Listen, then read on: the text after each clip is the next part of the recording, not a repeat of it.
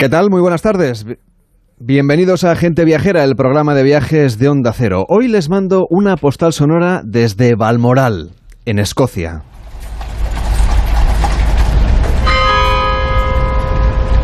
Los honores a la reina de Inglaterra Isabel II se multiplican en el Reino Unido y en la Commonwealth, y por qué no decirlo, casi en todo el mundo.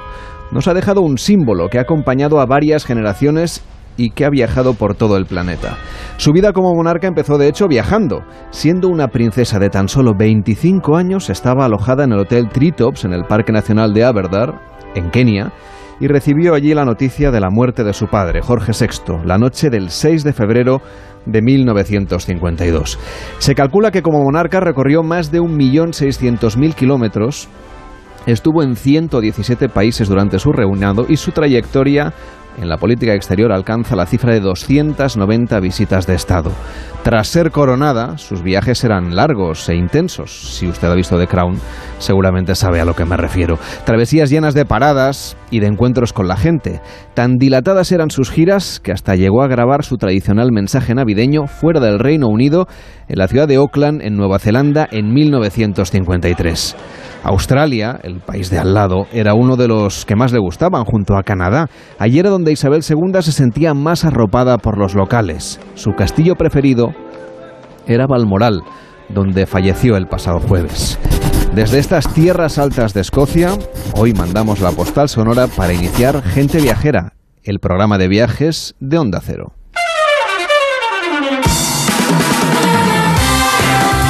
En Onda Cero, Gente Viajera, Carlas Lamelo.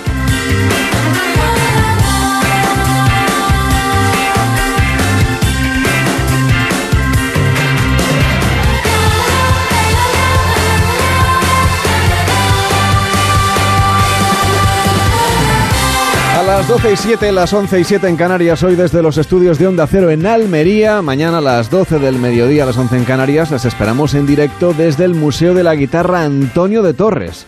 Puede venir a vernos y así nos pone cara, aunque seguramente ya conoce a Víctor Herranz. ¿Qué tal, Víctor? ¿Cómo estás? Buenas tardes. Víctor, que ayer estuvo visitando, o estuvimos visitando, un convento de clausura.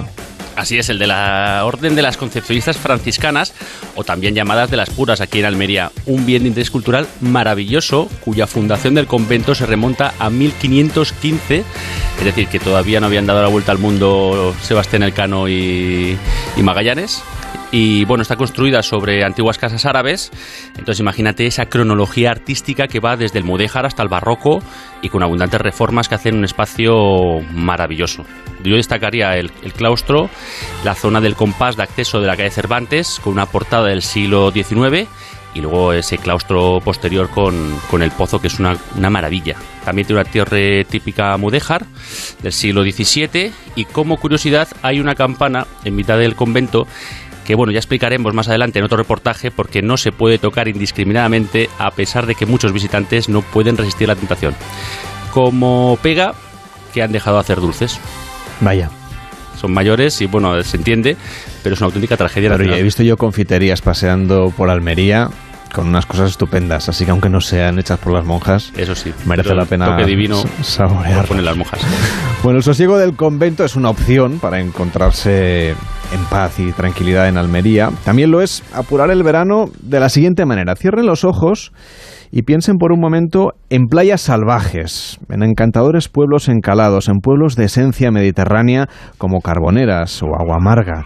Así que estamos en el Cabo de Gata, un destino litoral perfecto para relajarse conectando con la naturaleza que se preserva además en estado virgen. Nos acompaña desde los estudios de Onda Cero en Almería Javier Aureliano García, que es presidente de la Diputación de Almería. ¿Qué tal? Muy buenas tardes. Muy buenas, Carlos. ¿Qué tal? Es un placer contar con un parque natural como el de Cabo de Gataníjar, la Reserva de la Biosfera. Es una invitación a practicar el turismo sostenible y además lo podemos hacer durante todo el año, que es una de las cosas más destacadas, porque ahora los que han dejado atrás las vacaciones pues buscan ya dónde poner en el mapa la siguiente escapada, ¿no? Sí, la verdad que sí. Tener el Parque Natural Cabo de Gata-Níjar en nuestra provincia es un auténtico lujo, un privilegio que además lo ponemos al servicio de todas las personas que quieran visitarlo.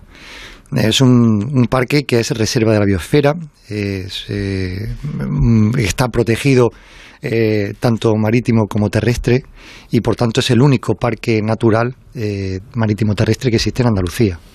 Eh, y bueno, son las únicas playas vírgenes que existen en el arco mediterráneo continental y que creo que merece la pena muchísimo venir a visitarlas y eh, en familia, con amigos, eh, solo, en definitiva, disfrutar de esa naturaleza que ofrece Almería. No nos hemos podido bañar todavía, pero me han dicho que el agua está con una temperatura extraordinaria, así que le voy a pedir que nos recomiende algunas playas que podamos disfrutar durante estos días. Bueno, mira, eh, nosotros tenemos playas, si son playas dentro del parque natural, que sean salvajes, como puede ser Monsul, Genoveses, Cala de Medio, Cala del Plomo media luna, son auténticas joyas.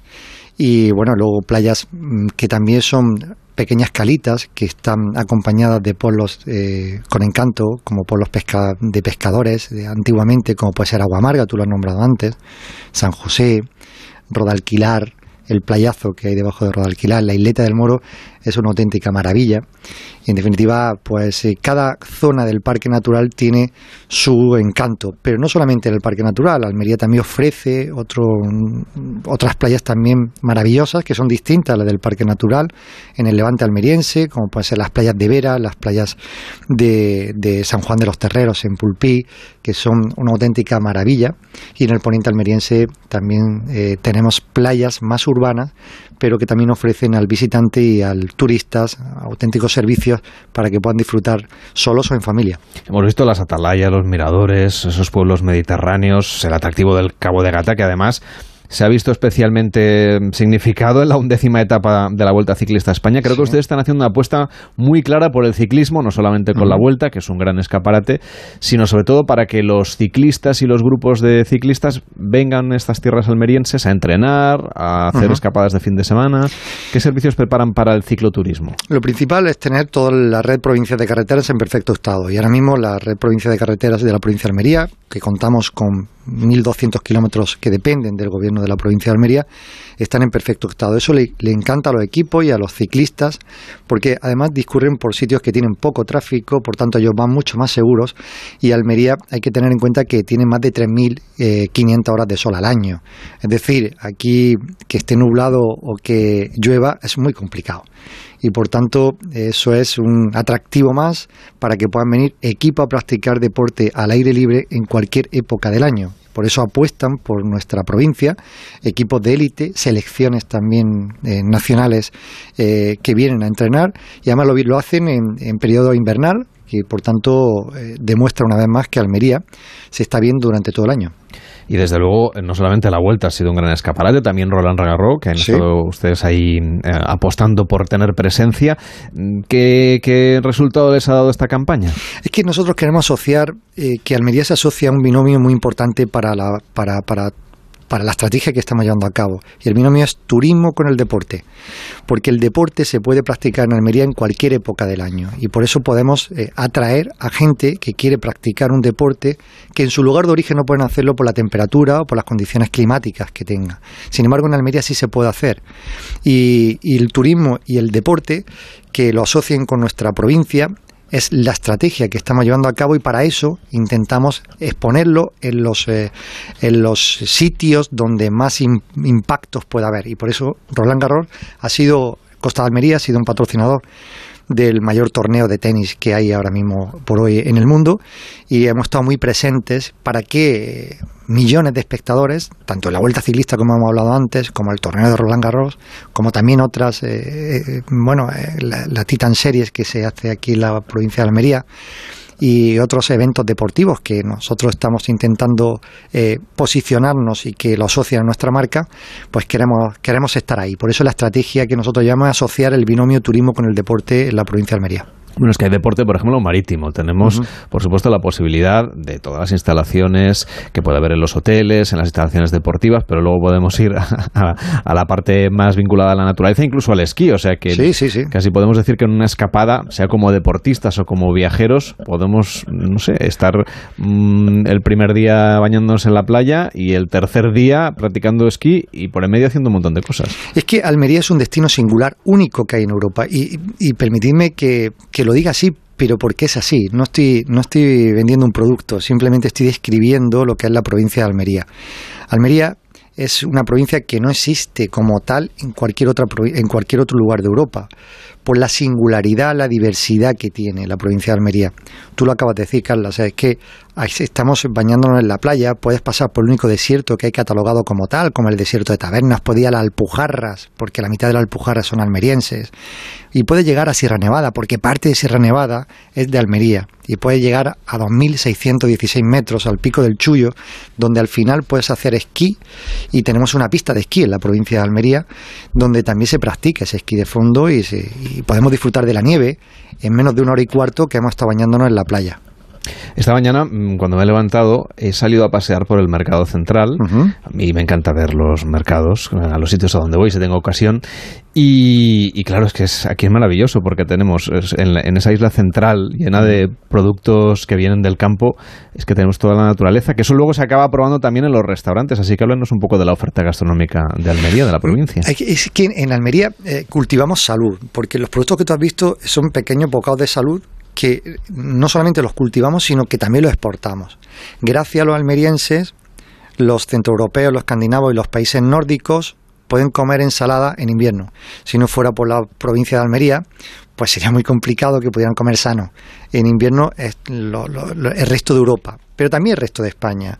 Y por tanto, nosotros, eh, la oferta gastronómica que tenemos en la provincia de Almería, una, una oferta que está saliendo muy bien valorada, eh, tanto a nivel de chef como de productos eh, de materia prima que aquí se cultiva, que se elabora, se transforma en la producción agroalimentaria, una marca muy importante que estamos llevando a cabo y que bajo el paraguas de la Diputación existe la marca Sabores Almería con producciones gourmet que se, que se hacen en todo el, a lo largo y ancho de la provincia de Almería y que está dando unos resultados magníficos, creando empleo, creando riqueza y mirando de tú a tú a cualquier otro tipo de marca, sin ningún tipo de complejos, porque además los productos que hay en la provincia de Almería son productos de primera calidad. Javier Aureliano García, muchísimas gracias por acompañarnos, el presidente de la Diputación de Almería, y por acogernos aquí en Gente Viajera. Que vaya bien. Muchísimas gracias, que disfrutéis mucho de esta maravillosa tierra. Por cierto, Enrique Domínguez Uceta, ¿cómo estás? Buenas tardes. Hola, muy buenas tardes, Carles. Mañana te esperamos aquí, ¿eh? en el Museo de la Guitarra de Almería.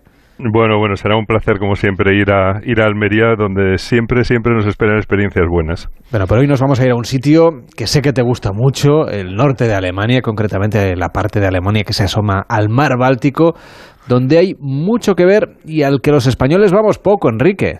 Pues sí, es cierto. A mí me encanta el norte de Alemania porque yo creo que es la zona menos conocida del país, al menos por los españoles, y también porque no es una zona especialmente turística, a pesar de que tiene muchísimas cosas atractivas e interesantes.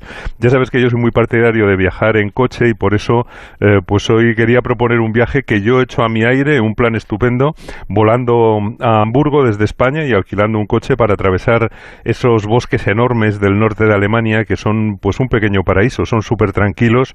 Em, eh, es un camino para cruzar por debajo de la península de Dinamarca, en el mapa la península de Jutlandia y ver cosas muy interesantes de las que yo creo que se habla poco. Por ejemplo, la zona de Schleswig-Holstein eh, para llegar hasta las playas del Báltico alemán. Esa, esa zona cercana a Dinamarca se conoce como la Suiza de Holstein porque concentra pues cerca de 200 lagos famosos por la abundancia de cisnes y de águilas pescadoras. Es un pequeño paraíso lacustre. Vale la pena acercarse, por ejemplo, al lago de Plon, eh, que tiene un formidable castillo renacentista asomado sobre el pueblo y sobre el lago. Y, bueno, en una bicicleta de alquiler, por ejemplo, pues se puede rodear el lago por unos hermosísimos caminos sombreados, darse un baño allí con los cisnes y navegar luego entre las islitas. La verdad es que es un paisaje precioso. Pero tu idea mm, creo que era llegar hasta esta costa alemana, que está entre Polonia y Dinamarca, y que tiene además muy buenas playas. Pues sí, porque es un, en general es una costa arenosa de perfil bajo, por eso hay por allí también tantos lagos. Eh, en el interior tiene muy poquito relieve, con unas playas enormes, de esas que no sabes si son eh, más bellas en verano o en invierno, largas, extensas, solitarias, llenas de aves marinas, de mucho cielo y de mucha agua, de esas playas para pasear y para sentir el, el viento o el sol en la cara. Es, es una costa, eh, como tú dices, apretada entre Polonia y Dinamarca y frente a las islas de Dinamarca en las que está la capital, Copenhague, en un mar muy tranquilo normalmente y muy cerca también de, Suecia. Es una zona muy especial, tiene carácter propio, de la que yo siempre me acuerdo en estos días de final del verano porque eh, muchas veces yo ya pienso como europeo y siento casi físicamente la manera en que el otoño entra en Europa por los países nórdicos, por donde antes llega el frío y va bajando poco a poco por todo el continente. Eh, por el norte se van acabando esos días de fresas salvajes, la plenitud del verano y, y la luz durante muchas horas en el cielo y se empieza a sentir ya el cambio de estación, se van acortando los días, los bosques van cambiando de color, pero van aportando sensaciones nuevas, diferentes y yo creo que también estupendas, o sea que también es un buen momento para viajar hasta allí. Oye, por cierto, eh, si tuvieras que elegir un sitio, un gran destino en esta costa báltica de Alemania, ¿qué sitio crees tú que no nos debemos perder? Bueno, ese, lugar sin duda alguna es Lübeck, que, eh, que, tiene su nombre en castellano, Lübeck, aunque ya lo usamos muy poco, y que es un destino absolutamente fascinante mm, por la calidad del conjunto urbano como también por su historia, que es única y que es de una importancia para Europa verdaderamente increíble. Cuando llegas, mm, lo que te encuentras desde luego es precioso, es una ciudad medieval casi intacta en el interior de una isla que está pues remetida respecto a la línea de costa, una ciudad que fue una verdadera Venecia del norte, y ves el conjunto de esas casas históricas apiñadas en el interior de la isla, que está rodeada por los ríos eh, Trave y Bakenitz, y, tiene un puerto fluvial eh, muy cercano a la costa báltica y, ves, bueno, pues todas esas casas burguesas asomados a los muelles, los almacenes, los barcos atracados en la orilla, en una estampa que pues te, transporta, yo creo, directamente a tiempos medievales y te parece que has vuelto mm, a ese tiempo mm, de final de la Edad Media y el Renacimiento, que fue cuando la ciudad tuvo su mayor esplendor comercial. Una ciudad que además ha sido declarada Patrimonio de la Humanidad y que está entre las más bellas de Europa. Bueno, no es nada extraño que haya sido declarada Patrimonio de la Humanidad porque eh, el, tiempo se te pasa sin sentir cuando estás caminando por esas eh, callecitas estrechas, cuando sales a la plaza del mercado, cuando entras a ver el viejo ayuntamiento, eh, te asomas a los antiguos hospitales y a los templos y, y sigue siendo un escenario vivo del gran puerto que formó parte de la Liga Hanseática, esa asociación de ciudades y de puertos comerciales mm, del Báltico donde nació la Liga y que además fue su capital. Eh, y claro, en aquel tiempo eso era como ser capital de un Estado, porque la Liga era más potente que muchas naciones y la riqueza y el poder que acumuló eh, la ciudad son pues casi inimaginables, aunque, aunque se puede sentir cuando paseas por esas calles encantadoras entre las casitas de los potentados mercaderes y las moles de esos templos góticos de ladrillo coronados por torres altas que además tienen unas agujas muy puntiagudas cubiertas de cobre de color verdoso y, y además son iglesias en las que vale la pena.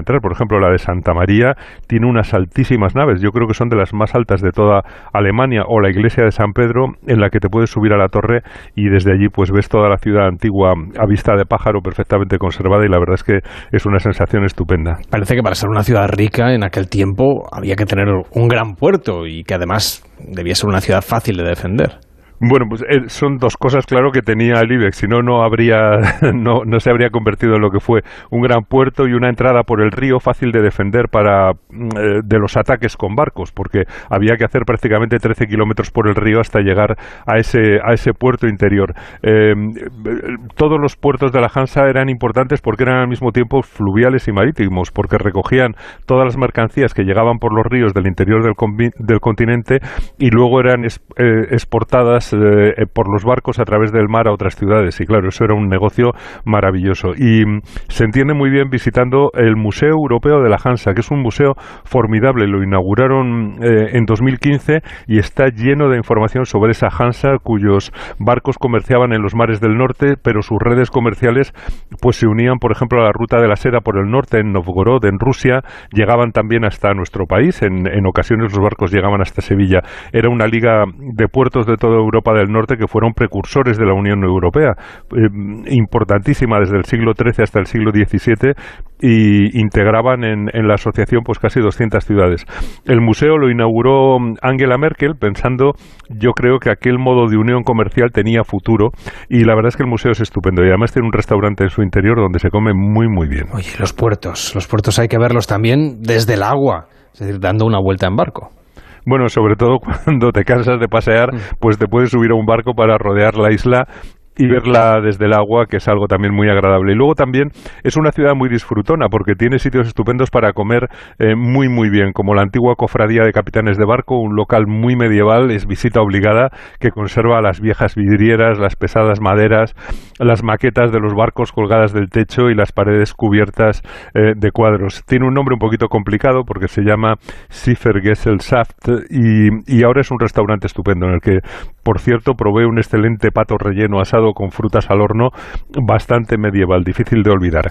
Y hay también estupendas cervecerías con historia como la Brauberger, pero mm, lo que no te puedes perder es la visita al café Niederegger, porque es famoso en todo el país por sus mazapanes deliciosos. Es curioso que mm, el mazapán sea típico de Alemania. Nosotros lo asociamos, claro, con, con el nuestro. pero hacen un, mazapán del que están muy orgullosos y que además es una comida también bastante eh, navideña. Hay, tomarte allí en, eh, en el café eh, eh, pues un, un espresso, un cappuccino con un trocito de tarta de nueces y mazapán, pues la verdad es que te, te llena de energía, te pone de marcha, en marcha de nuevo para seguir viendo maravillas en la ciudad. Y una de las maravillas, claro, es la casa del escritor eh, Thomas Mann, eh, nacido en Lübeck, que escribió una gran novela que te sumerge en la vida de aquella ciudad burguesa, comercial y rica, al mismo tiempo que la familia de los Bodenbrock pues va yendo a. Que Thomas Mann fue premio Nobel de Literatura precisamente por novelas como esta, Los Buddenbrook, que transcurre en Lübeck. Sí, sí, el premio se lo dieron en 1929, sobre todo por esa novela publicada en 1901, aunque sea más conocido quizá por La muerte en Venecia o por La montaña mágica.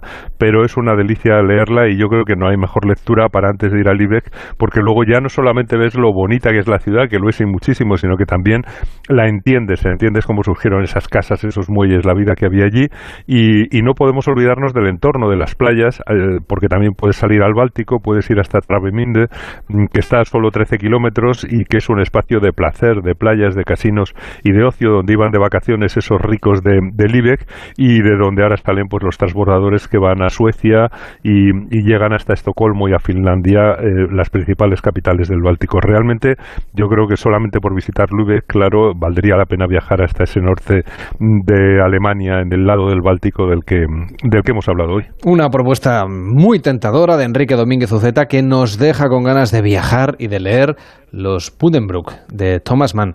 Gracias, Enrique, y te espero mañana en el Museo de la Guitarra. Buenas tardes. hasta mañana, Carlos. WhatsApp 699-464-666. Es que si pasa algo, tardamos dos horas en llegar hasta aquí. Tranquilo, porque nosotros respondemos en menos de 20 segundos. ¿Ves? Con las cámaras y sensores ya está todo protegido. Así, si alguien intenta entrar a robar o a ocupar tu casa, nos enteramos antes y facilitamos las imágenes a la policía para que puedan actuar cuanto antes. Este verano protege tu hogar frente a robos y ocupaciones con la alarma de Securitas Direct. Llama ahora al 900-272-272. Los días 1 y 2 de octubre vuelve la Feria Medieval del Vino en Montearagón, Toledo catas de vino de las diferentes comarcas, talleres, degustaciones y calles animadas con pasacalles y diferentes espectáculos. Conoce la Feria Medieval del Vino en Monte Aragón, Toledo, los días 1 y 2 de octubre. Fiesta de interés turístico regional. Descubre una tierra de vinos con alma. La alfabetización mediática e informacional de hoy decide el futuro. Si eres docente, no te puedes perder el encuentro Mentesami el próximo 1 de octubre en los cines Kinépolis de Madrid, presentado por Elena Resano y Juan Rabonet, y con expertos que os inspirarán y compartirán herramientas prácticas para responder a este reto educativo. Inscríbete de forma gratuita a partir del 14 de septiembre para asistir presencialmente en mentesami.org. Te esperamos. Fundación A3 Media. Acercamos a niños y jóvenes el valor de la comunicación. ¿Preparados para una vuelta al cole más fácil? En el corte inglés hasta el 30 de septiembre tendrás un 30% de descuento en una selección de Puma, Adidas y Nike. Y además 10% de regalo en la vuelta al cole para próximas compras de alimentación, moda, papelería. Haz que la vuelta al cole sea una cosa de niños. Consulta condiciones. En tienda web y app de El corte inglés. ¿Nervioso por la vuelta al trabajo? Tranquilo, toma Ansiomet. Ansiomet con triptófano, lúpulo y vitaminas del grupo B contribuye al funcionamiento normal del sistema nervioso. Ansiomet, consulta a tu farmacéutico o dietista. Gente Viajera, el programa de viajes de Onda Cero con Carlas Lamelo.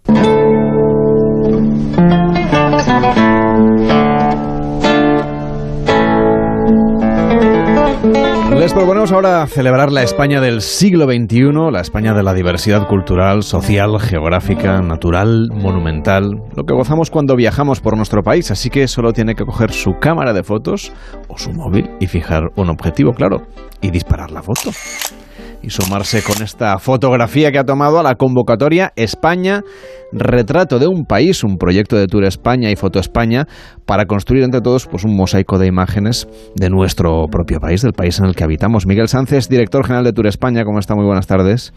Hola, muy buenas tardes. Lo primero es que me dais mucha envidia porque estáis en Almería. Eh, nos encanta estar en, en, esta tierra. Le agradecemos mucho que nos haya atendido hasta ahora, en la mañana del sábado. España retrato de un país. Esa es la manera de, de alguna manera, de, llamar la atención de la creatividad de los ciudadanos, al mismo tiempo, pues que nos va a permitir visibilizar lugares menos conocidos a nuestros visitantes internacionales, es decir, que seamos los propios españoles los que montemos un escaparate de los destinos del país. Pues efectivamente, nosotros en nuestra labor de, de dar a conocer España y sobre todo en esta, en esta nueva estrategia de dar a conocer también lugares que son menos conocidos, pero igual de bonitos e igual de interesantes, pues eh, eh, llegamos a, un acuerdo y, a un, y definimos un proyecto junto con Foto España, que para quien no lo sepa es uno de los festivales de fotografía más importantes de, Europa y del mundo y que se celebra pues en, en nuestro país, en distintas ciudades, en, Madrid, en, Santander, ahora están haciendo cosas y, llegamos a, a, al acuerdo de fomentar un concurso en el que mm, todo el que aquí estuviera, español o no español, visitante o residente, pudiese fotografiar esos lugares pues que, que, más le llaman la atención, que más le gustan, que tienen un recuerdo o un significado especial para ellos y, y de esa forma ayudar a visibilizar pues los grandes centros turísticos con otro ángulo, pero también esos lugares remotos o esos lugares eh, que pasan a veces desapercibidos, pero que tienen detrás pues historias maravillosas. Oye, ¿cómo podemos participar? A ver, cuéntanos, para que la gente viajera que nos escucha participe en este concurso. Bueno, pues es, es facilísimo.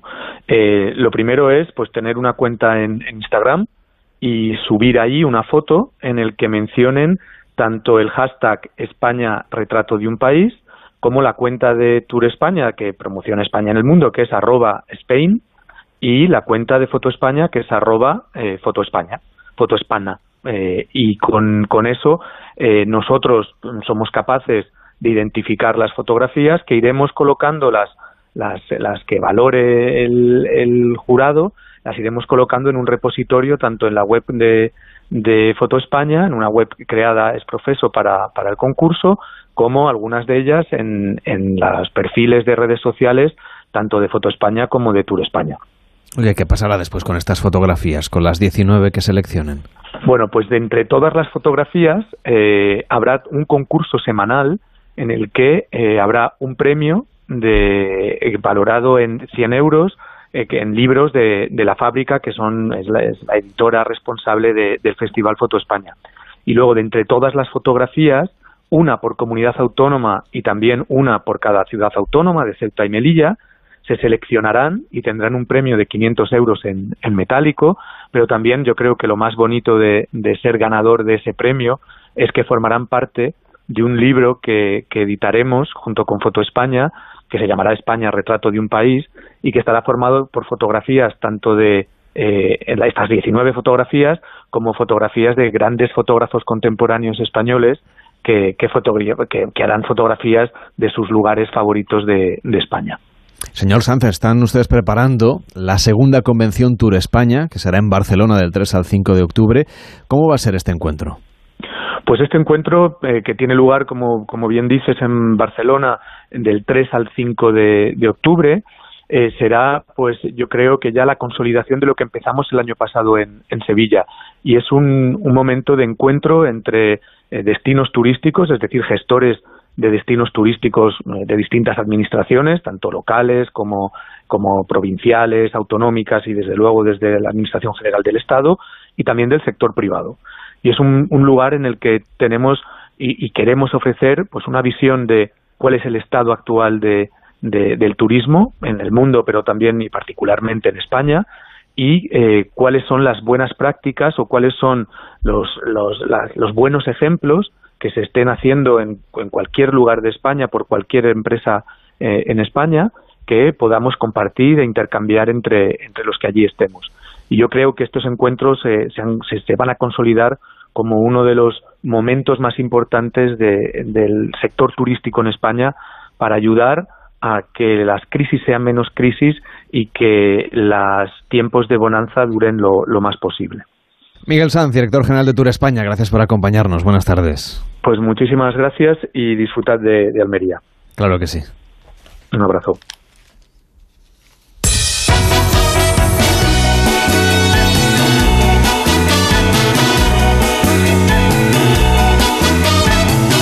Participar los oyentes? Claro que sí, en el 699-464666. 699-464666. Víctor, nos pueden mandar destinos a la carta. Así es, lo que pasa es que hoy nos gustaría que nos contaran un poquito cuál es su experiencia en Almería, qué es lo que más les gusta, dónde se puede comer las mejores tapas, qué visitas son las más interesantes. Nos lo pueden enviar al teléfono 699-464666 con una nota de voz o si no, al email de genteviajera.ondacero.es. 699-464666, el WhatsApp de Gente Viajera.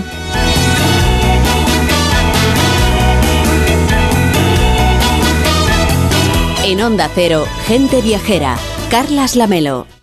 Es que si pasa algo, tardamos dos horas en llegar hasta aquí. Tranquilo, porque nosotros respondemos en menos de 20 segundos.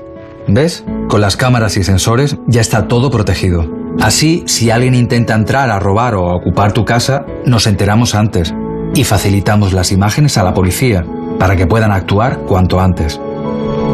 Este verano protege tu hogar frente a robos y ocupaciones con la alarma de Securitas Direct. Llama ahora al 900-272-272. La isla de Mallorca y su capital Palma son hoy motor económico y de empleo de todo el país, liderando en Europa el turismo sostenible, responsable y de calidad. Este martes Julia Otero y todo el equipo de Julia en la Onda estarán en directo en el Palacio de Congresos de Palma, gracias al Ayuntamiento de Palma y al Consell de Mallorca. Este martes a partir de las 3 de la tarde, Julia en la Onda desde Palma, con Julia Otero. Te mereces esta radio. Onda Cero, tu radio.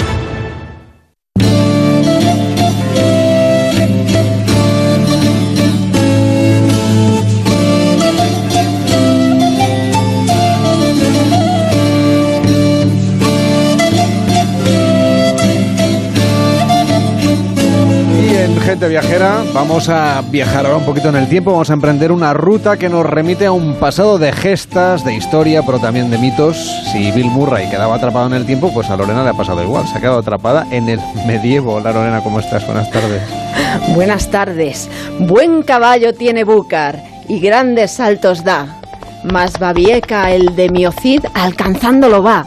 Alcanzólo el Cid a Búcar a tres brazas del mar. Arriba el Zocolada, un gran golpe dado le ha. Los rubíes del yelmo quitado se los ha, cortóle el yelmo y rajado todo lo demás, hasta la cintura la espada llegado a. Mató a Búcar, el rey de Allende el mar, y ganó a Tizona, que mil marcos de oro vale. Venció la batalla, maravillosa y grande. Aquí se honró Miocid y cuantos con él están. Con el cantar del miocid entre las manos te hallas, Lorena. Me encanta hablar así. ¿Cómo ¿eh? te lo sabes? es una aproximación romántica, épica, también poética, la que estamos haciendo. Un personaje que ha sido mitificado también por el cine, gracias a la superproducción de Samuel Broston, dirigida por Anthony Mann y protagonizada por Charlton Heston y Sofía Loren. ¿Juráis no haber ordenado la muerte del rey don Sancho ni haber participado directamente en ella?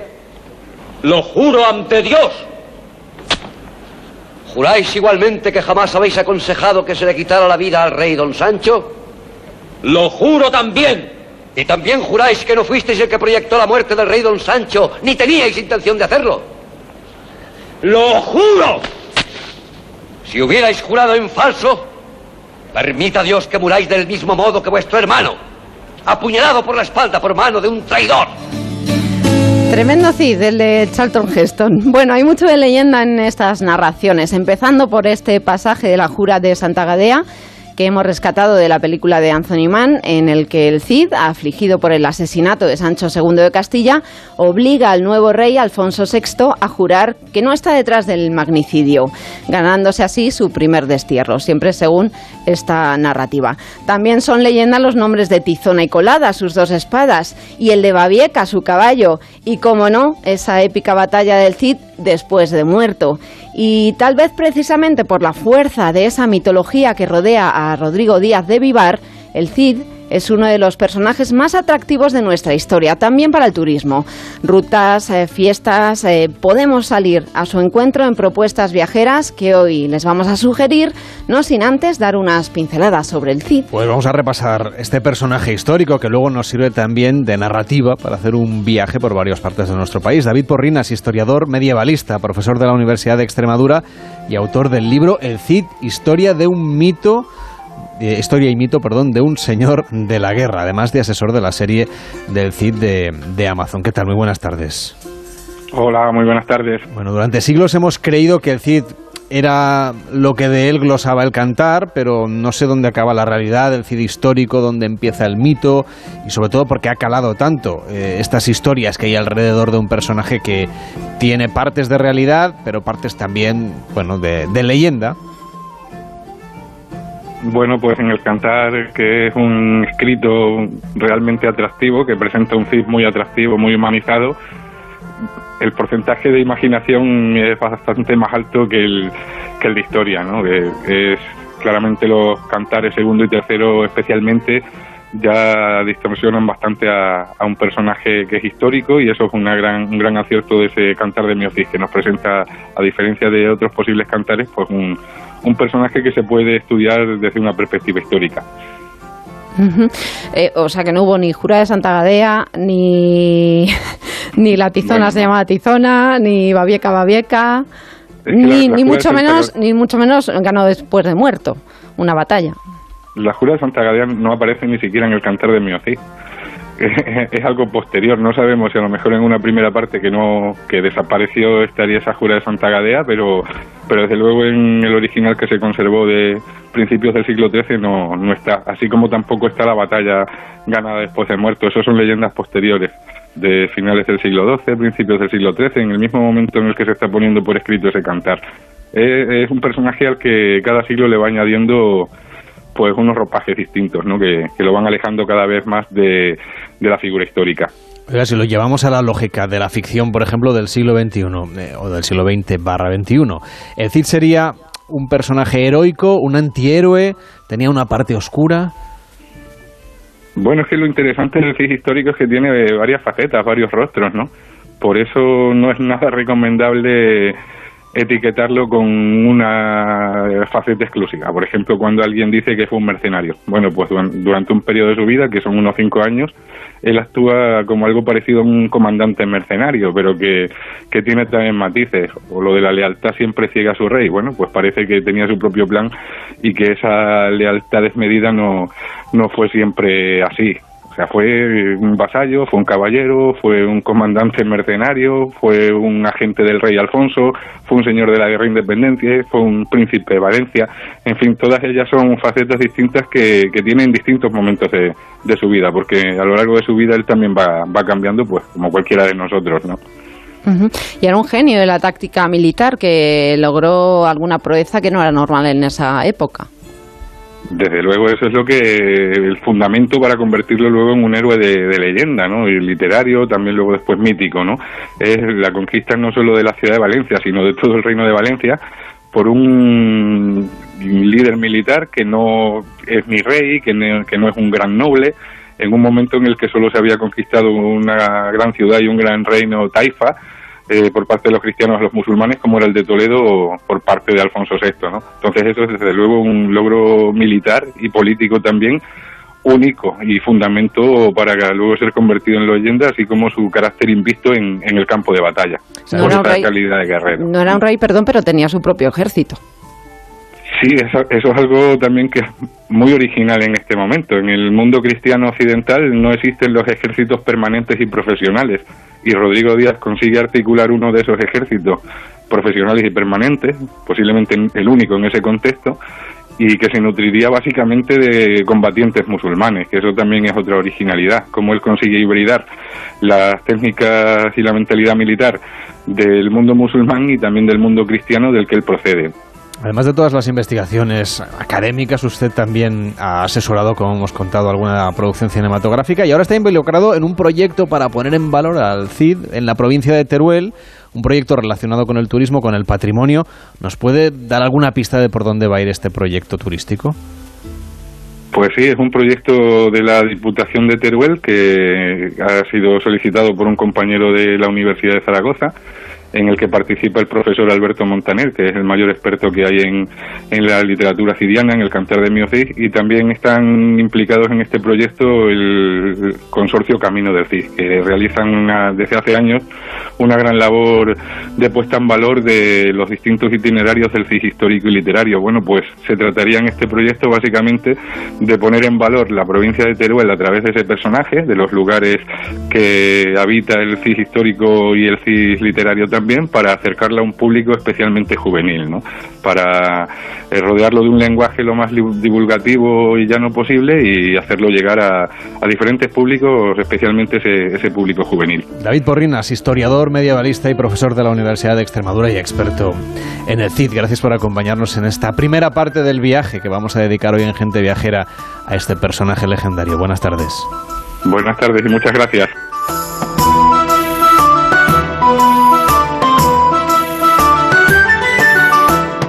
Precisamente el profesor David Porrinas participará a finales de mes en una conferencia en nuestra próxima propuesta en torno al CID, Burgos Cidiano, un festival que nos permite sumergirnos en el siglo XI del 29 de septiembre al 2 de octubre. Vicente Marañón, vicealcalde de Burgos y presidente de Promueve Burgos, la sociedad organizadora de este evento. ¿Qué tal? Buenas tardes. Hola, ¿qué tal estáis? Buenas tardes. Antes se llamaba este festival Fin de Semana Cidiano, un fin de semana largo, en cualquier caso, ya que son cuatro días de fiesta que vamos a encontrar en Burgos en estas cuatro jornadas.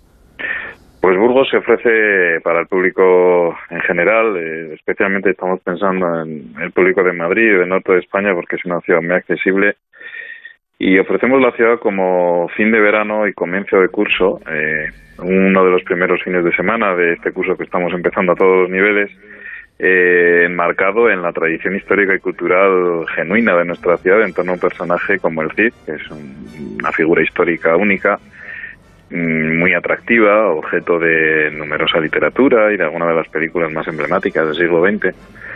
Y lo que hacemos es caracterizar la ciudad, ambientarla medievalmente y dotarla de actividades que sean atractivas para los locales y también para los visitantes. Es decir, es un viaje a la Edad Media in situ, allá donde sucedieron todos los acontecimientos históricos que o bien ya son conocidos o durante ese fin de semana cidiano es fácil conocer, porque además del entretenimiento hay un amplio contenido también cultural.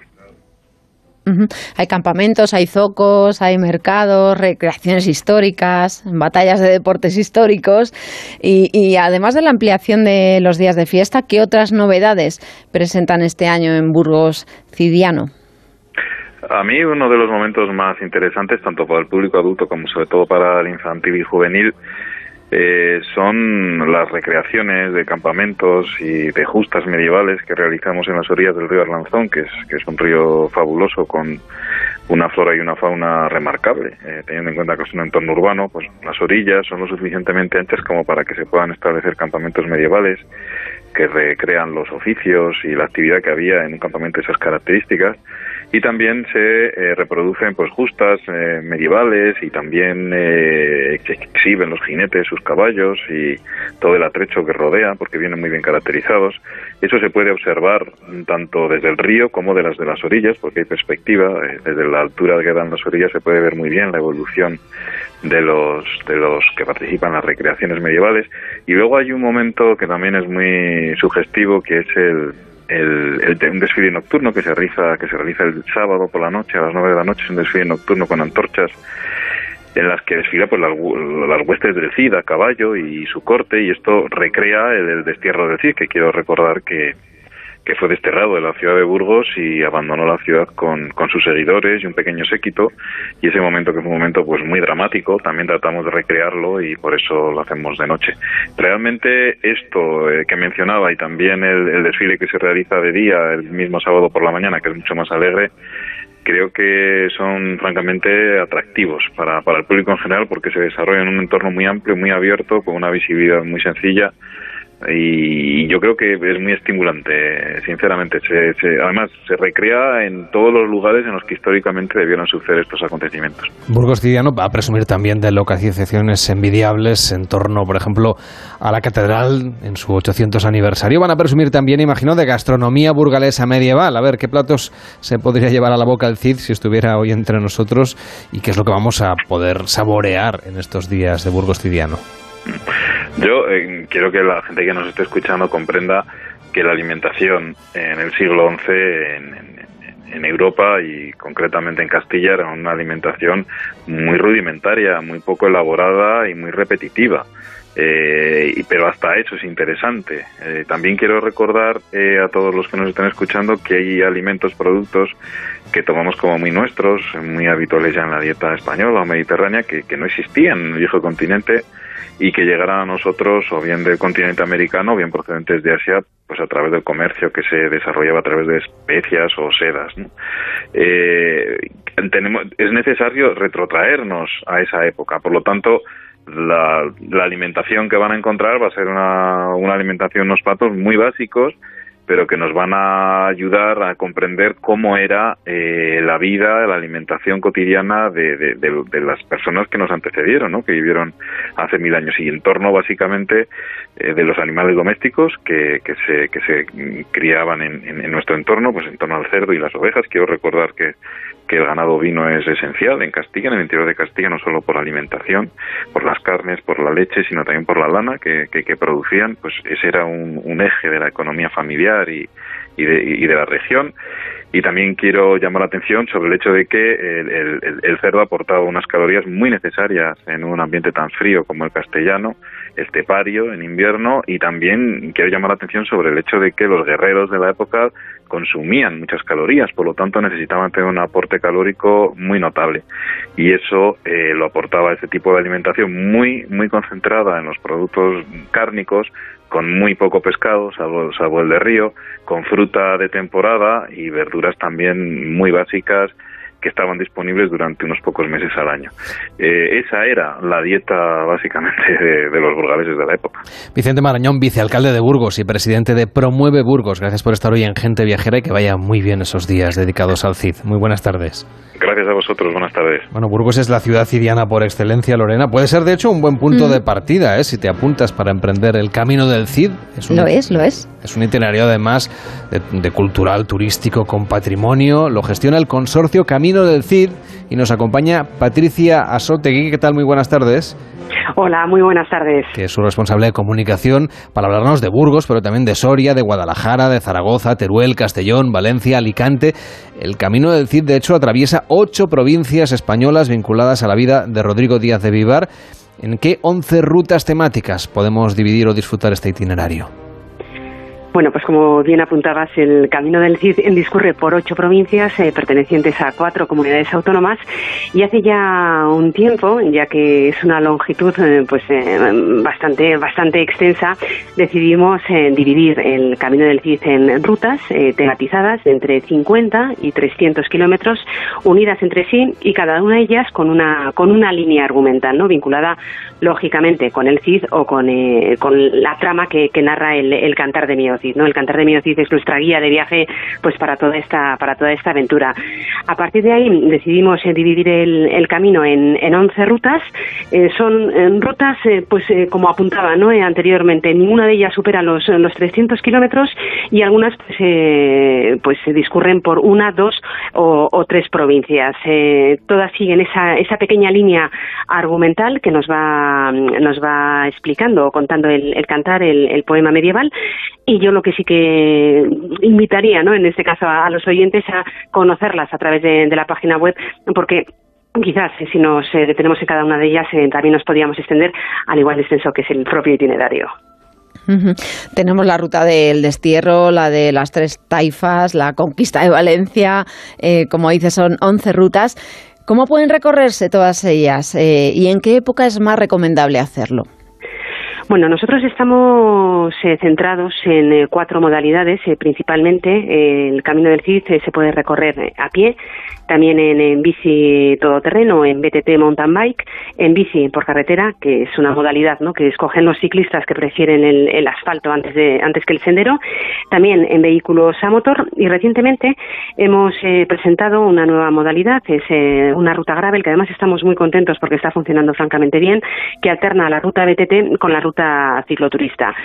En cuanto a la temporada, bueno, pues eh, es complicado, ¿no? Porque, por ejemplo, el invierno, ¿no? Que a priori no parece una estación muy muy adecuada, ¿no? Para hacer una ruta de esas características, pues, por ejemplo, en la zona de Comunidad Valenciana pues es una, es, una zona que la escogen muchos viajeros, sobre todo extranjeros, ¿no? para, para recorrerlo quizás eh, la primavera y, otoño antes del cambio horario, ¿no? que tiene lugar a finales de, mes de octubre, son las dos épocas más adecuadas para recorrerla porque yo creo que son los meses donde, donde el campo, por ejemplo, está espectacular. Pues hemos encontrado a un grupo de ciclistas que han venido desde Estados Unidos y desde Canadá, que lo están recorriendo ahora mismo y que su guía es Simon Profit, que es gerente de la empresa Iberocycle Holidays. ¿Qué tal? Buenas tardes. Buenas tardes, ¿qué tal? ¿Por qué han decidido estos 25 norteamericanos emprender el camino del Cid? Básicamente porque yo se lo he sugerido desde aquí. Yo soy tour operador, agente de viajes, y yo propongo viajes a grupos de americanos o británicos, yo mismo soy británico. Entonces tenemos pues rutas temáticas, pues como puede ser el, ahora el Camino del Cid, que es una ruta nueva para nosotros, el Camino de Santiago, eh, rutas por Andalucía, por Canarias. Tenemos varias rutas y esta ruta es una ruta que hemos introducido este año y básicamente eso, porque se lo sugiero yo. Y ellos la han cogido con ganas porque, claro, les interesa mucho pues la historia, los paisajes. Fundamentalmente vienen a andar en bicicleta. Eso es lo primordial para ellos. Son aficionados a la bicicleta, pero también disfrutan mucho por aspectos históricos, culturales, eh, gastronómicos, todas las tardes nos reunimos con ellos, hacemos una pequeña charla con un vino, con una cerveza y les vamos explicando lo que van a ver el día siguiente, pues la historia también, pues todos esos aspectos pues se recogen dentro del, del viaje. Simon, el Camino del Cid es muy extenso. Eh, ¿Qué ruta es la que estáis haciendo vosotros y, y, cómo es el día a día de esa ruta? ¿Cómo os organizáis? Pues nosotros hemos elegido la ruta de Burgos a Valencia, donde vamos directamente haciendo la ruta, la ruta perdón, que marca el consorcio del, del CID. Eh, de hecho, lo hemos alargado porque yo sugerí al grupo que, oye, que por qué no empezamos, en vez de empezar en Burgos, empezamos en Cantabria y hacemos un costa a costa. Entonces hacemos, estamos haciendo un camino de CID un poco más, más largo. Y el día a día, pues es un grupo de 23, 24 ciclistas, eh, gente mayores, pues de 50, 60, 70 años. Esto es su hobby, eh, mitad mujeres, mitad hombres. Y el día a día es básicamente nos levantamos, desayunamos y cada uno pues escoge su ruta. Hay rutas que marcamos nosotros, a veces hay una ruta corta, una ruta larga. Ellos van con GPS, con mapas, con, con bastante información para llegar a su al siguiente destino. Patricia, ¿vienen muchos extranjeros a hacer esta ruta del CID? Pues cada vez más. Y fundamentalmente, y bueno, eh, aprovecho también para saludar a Simon, que hace poquito estuvimos compartiendo una tarde aquí en, Burgos, que es donde tenemos la sede del consorcio. Pues eh, fundamentalmente y últimamente lo que estamos detectando es eh, mucho público holandés eh, muchos holandeses recorriendo la ruta interesados, en principio, pues también coincidiendo, ¿no? Eh, con lo que comentaba Simon, con, con ese, esa, esas ganas, ¿no? Ese interés de buscar eh, alguna ruta de largo recorrido para realizarla en bicicleta, pero claro, más allá de eso y de ese aspecto, quizás puramente deportivo, pues está el amplísimo patrimonio que hay, eh, que hay detrás, la gastronomía, eh, es decir, son muchos alicientes más que hace que cada vez más extranjeros vengan, vengan a España y recorran esas ocho provincias o las rutas que ellos consideren del Camino del Cid. Patricia Ansotegui, muchísimas gracias por acompañarnos y que vaya bien. Buenas tardes. Eh, muy buenas tardes y gracias a vosotros. Simon, gracias por parar la bicicleta y por atendernos aquí en la radio. Que vaya bien. Buenas tardes. Un placer. Muchas gracias. Venga, Lorena, te falta que te cales a la bicicleta y te pongas a pedalear en cuanto puedas. Verás, yo soy más de caminar y voy a ver si caminando, caminando me gano el salvoconducto y el diploma del Camino del Cid y así me voy contenta para casa. Pues me parece muy bien. Que vaya todo muy bien. Hasta la próxima. Hasta la próxima.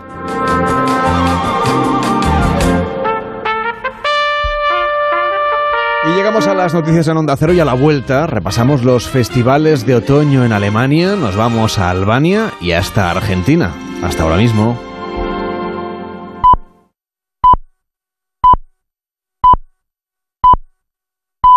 La una, mediodía en Canarias.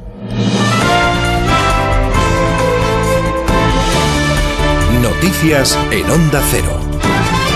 Buenas tardes. Carlos III es ya rey del Reino Unido oficialmente tras su proclamación esta mañana en el Palacio de St. James, un acto que ha finalizado con el himno nacional y con la retirada de los heraldos. Una vez proclamado rey, ¿qué pasos se siguen a partir de ahora? Corresponsal de Onda Cero en Londres, Celia Maza.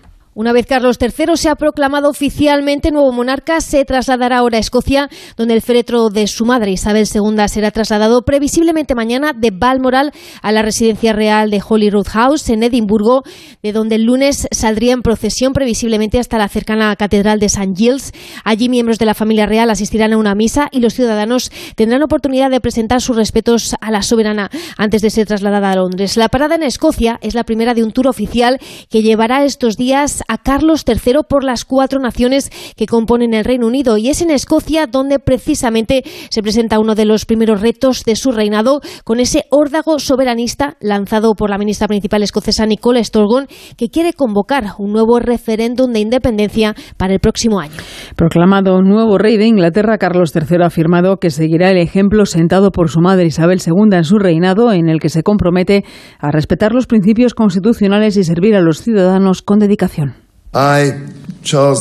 Yo, Carlos III, por la gracia de Dios, rey del Reino Unido de Gran Bretaña e Irlanda del Norte y de mis otros reinos y territorios, defensor de la fe, prometo y juro fielmente que mantendré y preservaré el establecimiento de la verdadera religión protestante según lo establecido por las leyes hechas en Escocia.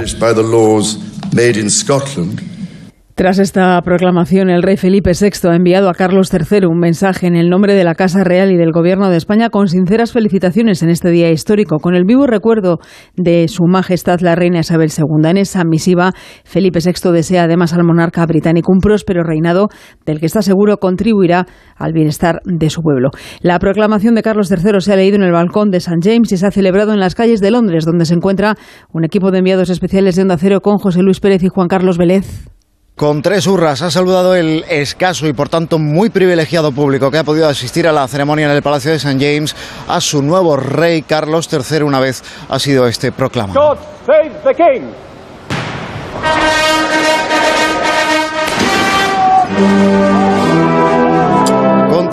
Con la interpretación del himno del God Save the King y con 41 salvas de cañón desde Hyde Park y 62 más desde la Torre de Londres. Lo que ahora comienza es una segunda ceremonia de proclamación, esta vez en la Bolsa de Londres, en el corazón de la City, con el Lord Mayor de la City de Londres, el Distrito Financiero, como máxima autoridad representada.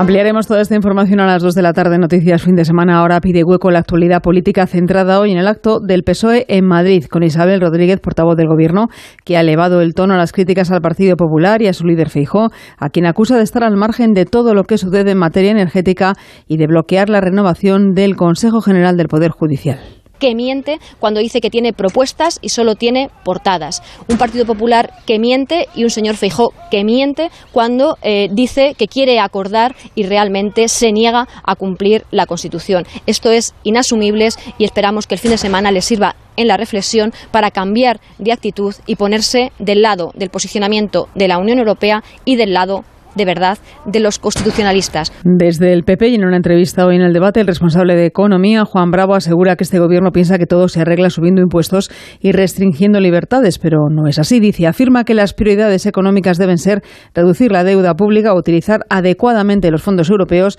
bajar impuestos y ayudar a las familias. Mismo argumento que ha repetido en el acto que acaba de tener lugar en Tarazona, en Zaragoza, donde incluye medidas de ahorro energético un gran acuerdo, de nuevo pidiendo un gran acuerdo por los españoles y para los españoles en materia energética. Habríamos sentado las bases de lo que realmente es lo importante para el país, habríamos sentado las bases económicas y de oportunidades para, para España, dejar de abandonar ser una isla energética y poder tener la oportunidad de ser una auténtica potencia en materia energética orientado a algo en el que todos compartimos, las renovables, la oportunidad de esas renovables con otras fuentes, con el almacenamiento, etcétera. Esas son las propuestas del Partido Popular, esas son las propuestas que ponemos encima de la mesa. Esas son las que contaremos con mayor detalle el lunes. Deportes, Regina Ruiz. En juego los octavos de final del Eurobásquet, enviado especial de Onda Cero, David Camps. Turquía y Francia buscan ser la primera selección clasificada para los cuartos de final. Mediado el tercer cuarto, Turquía 44, Francia 49 a las 9 menos cuarto. España buscará dar un paso más en la reconstrucción de la selección, enfrentándose a una candidata a medalla como es Lituania. El capitán Rudy Fernández está recuperado de un golpe en la rodilla derecha y podrá jugar al igual que el base Lorenzo Brown. Eslovenia-Bélgica a las 3 menos cuarto y Alemania-Montenegro a las 6 completan la jornada de hoy en el Eurobásquet. La primera jornada de Liga Femenina finalmente no ha arrancado después de que las árbitras cumplieran su amenaza de no presentarse. Los partidos de las 12 no se han disputado por incomparecencia del cuarteto arbitral, con las jugadoras, los aficionados y las cámaras de televisión ya en el campo. La jornada 5 de Liga continúa a las 2, el Rayo Vallecano recibe al Valencia, además a las 4 y cuarto Español Sevilla, a las 6 y media Cádiz Barcelona y a las 9 Atlético de Madrid Celta. Y hoy la penúltima etapa de la Vuelta Ciclista a España. El repaso a toda la actualidad de la jornada a partir de las 2 de la tarde, la una en Canarias, en una nueva edición de Noticias Fin de Semana con Juan Diego Guerrero y en nuestra página web ondacero.es continúan con gente viajera y Carlas Lamelo. Para descubrir el apasionante mundo de los animales. Tengamos un poquito presente a estos animales pobrecitos que no cuesta nada poner el alféizar de la ventana un recipiente con agua. es muy importante que tengamos a nuestro animal de compañía bien tratado, bien prevenido. Consulta y resuelve tus dudas en Como el perro y el gato. Podéis mandar lo que os apetezca, consultas, dudas, opiniones, lo que queráis.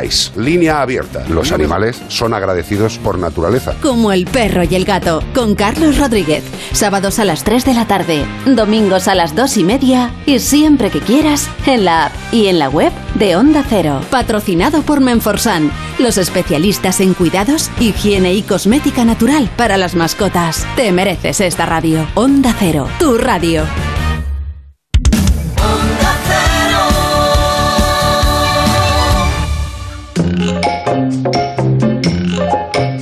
Lamelo, gente viajera.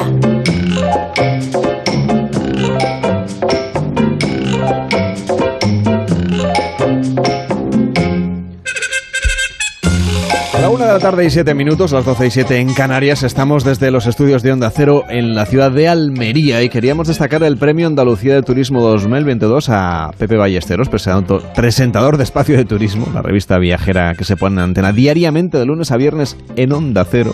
El programa ofrece razones para visitar los municipios de la provincia y además hace visibles esas iniciativas pues que ayudan a la economía desde una radio útil. Gracias también a todo el equipo, por supuesto, de Onda Cero en Almería, especialmente a María del Mar Ramos, a Juan Antonio Manzano, a Juan Aguilera, a Alberto García, a Fran Fernández, que hace que pues, podamos llegar hasta todos ustedes, a Inés Manjón, por supuesto, a su directora Paco Espinar y, desde luego, también a todo el equipo que hace posible este programa, empezando por la parte técnica con Fran Villar en Barcelona, Jorge Zamorano y Sergio García desde los estudios de Madrid, Lorena Pérez Mansillas y Víctor Herranz, que me acompaña. ¿Qué tal estás? Muy buenas tardes. Muy buenas tardes, Lamelo. Y ahora nos llevas a Alemania de viaje. Así es, y es que este otoño-invierno hay una barbaridad de actividades para disfrutar, bueno, de festivales, de eventos gastronómicos, exposiciones culturales. Encima todavía no hace frío, o sea que las temperaturas son más suaves y los precios son más bajos. Eso sí, recomendamos siempre reservar con un poquito de antelación para disfrutar de esos paisajes otoñales de postal.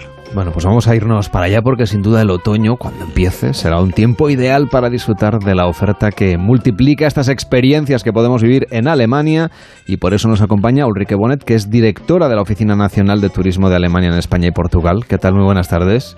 Hola, muy buenas tardes a todos. Bueno, vamos a visitar estos paisajes y me gustaría que nos hablase del clima otoñal en Alemania y de cómo cambian los paisajes, especialmente, claro, los de la naturaleza.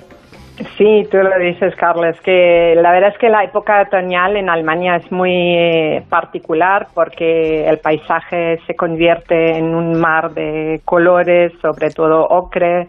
Luego también todavía las temperaturas son cálidas, con días soleados y, y bueno, y como decíais que con muchas propuestas de actividades tanto al aire libre, pero también con eh, visitas culturales, por lo tanto se puede combinar muy bien. Hay muchas propuestas, eh, como decíais, de festivales, pero también, eh, como no, es una época muy importante con la cosecha del vino, que tenemos 13 regiones vinícolas y en todas ellas se celebran las famosas fiestas del vino, algunas muy conocidas en las cuencas del Rin y del Mosela, la más conocida en Renania-Palatinado, que es la de Neustadt uh, an der Weinstraße, ¿no? en, la, en la ruta del vino, digamos, lo más destacado, y es la fiesta más uh, antigua, con mayor tradición de desfiles,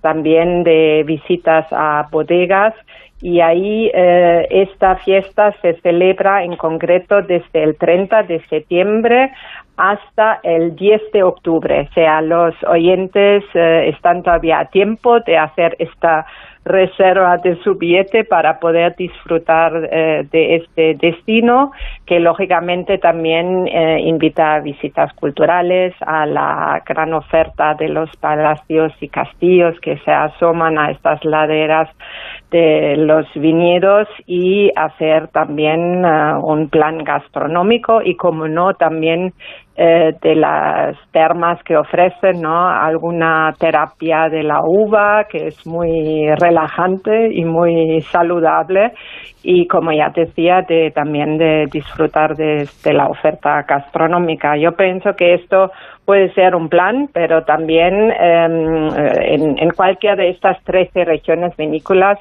eh, se ofrecen estas propuestas eh, muy apetecibles otoñales, eh, también de hacer algún senderismo, algún sendero, por ejemplo, en el Parque Nacional de Sajonia.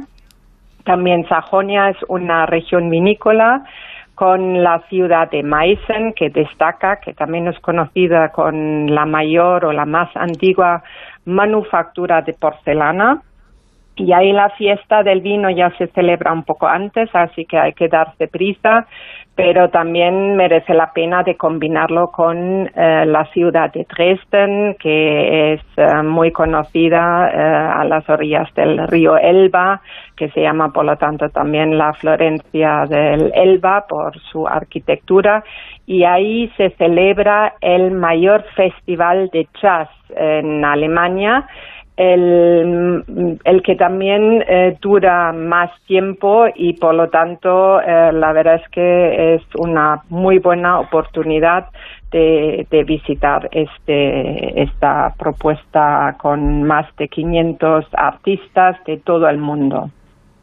Bueno, y estaba yo pensando que hablando de festivales y de gastronomía en Alemania y en otoño, bueno, el rey es la cerveza, ¿no? Y en Múnich, pues tenemos un calendario de festividades maravilloso cada año que atrae a miles de visitantes de todo el mundo a esta ciudad bávara que es una auténtica joya a disfrutar de esta fiesta cargada de cervezas, salchichas y música, que es la Oktoberfest sabía que no podía faltar, ¿no? En una, en una charla estas, el famoso Oktoberfest en Múnich, que va a volver a tener lugar después de tres años, ¿no? Que ya por ello es como los, eh, los ánimos están, vamos, eh, están todos muy ilusionados Sí, el, el Oktoberfest ya se va a empezar a hacer este pregón, como lo podemos llamar también, va a ser ya dentro de una semana hasta el 3 de octubre. O sea, es un poco justo, pero igual que hay algunos cuantos que ya lo tenían apuntado en su lista de viajes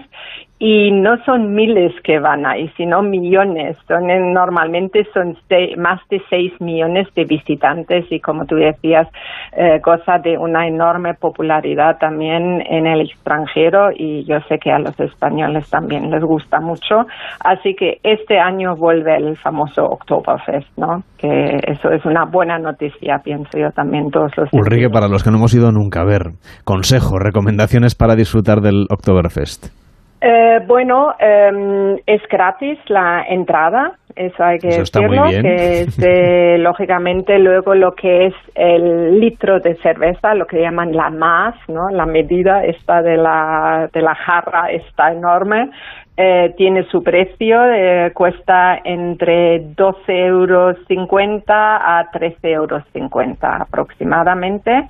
Eh, y eh, yo recomiendo a los oyentes que tienen interés de ir, hay una página web que es como una especie de barómetro de la fiesta del Oktoberfest, eh, donde se puede ver la afluencia de gente, sea, que va a visitar el Oktoberfest.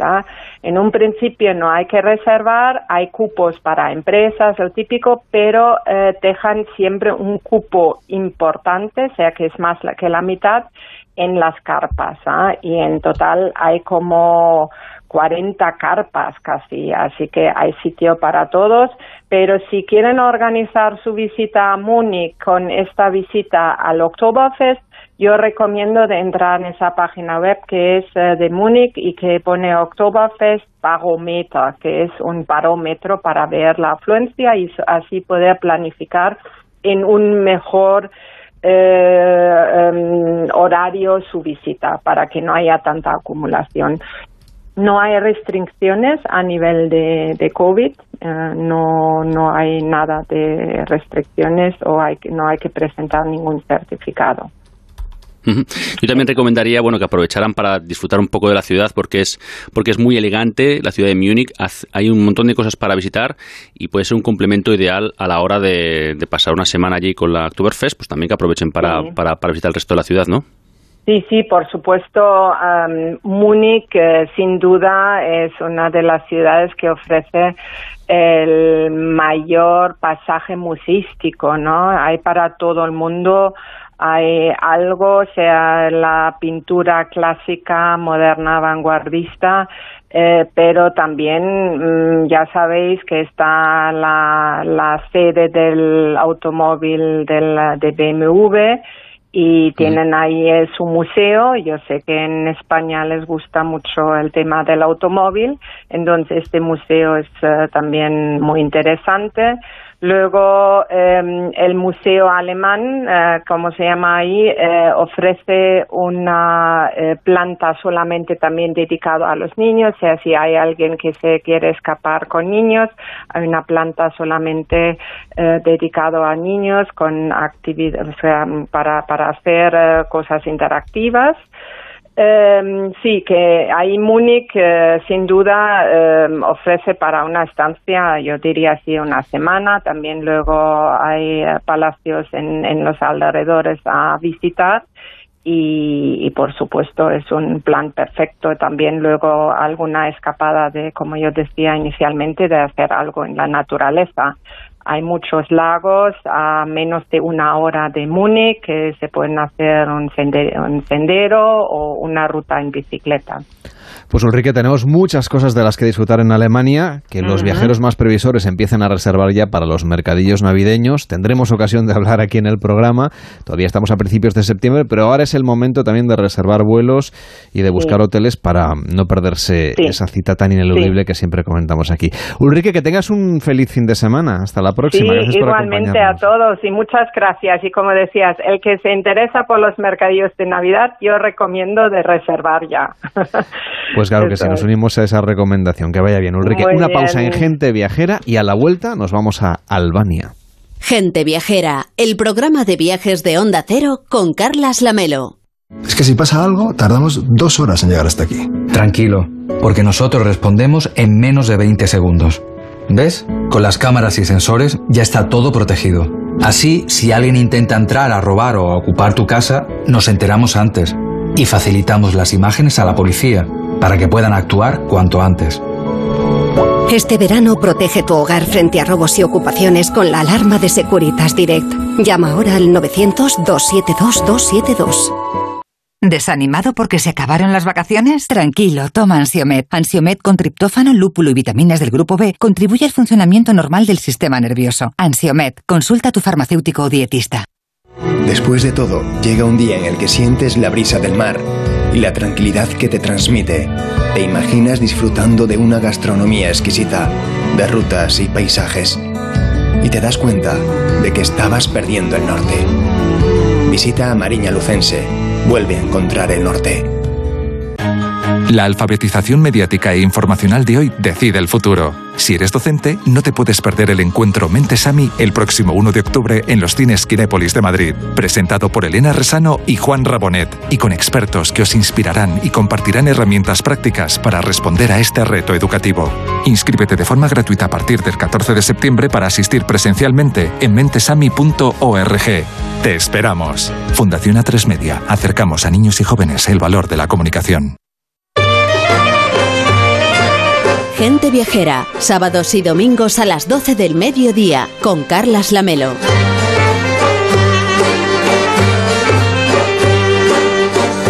Ahora nos vamos a Albania, que es el verdadero secreto de los Balcanes, el destino perfecto para los que buscan explorar lo desconocido. Es el secreto mejor conservado de Europa y reparte sus fronteras entre Macedonia, Grecia y el mar Adriático. Tiene un litoral que nada tiene que envidiar a las costas más famosas del Mediterráneo, así que nos vamos con Irene González por este rincón europeo, el país de las águilas, que por cierto para muchos españoles todavía está por descubrir. ¿Cómo estás Irene? Buenas tardes.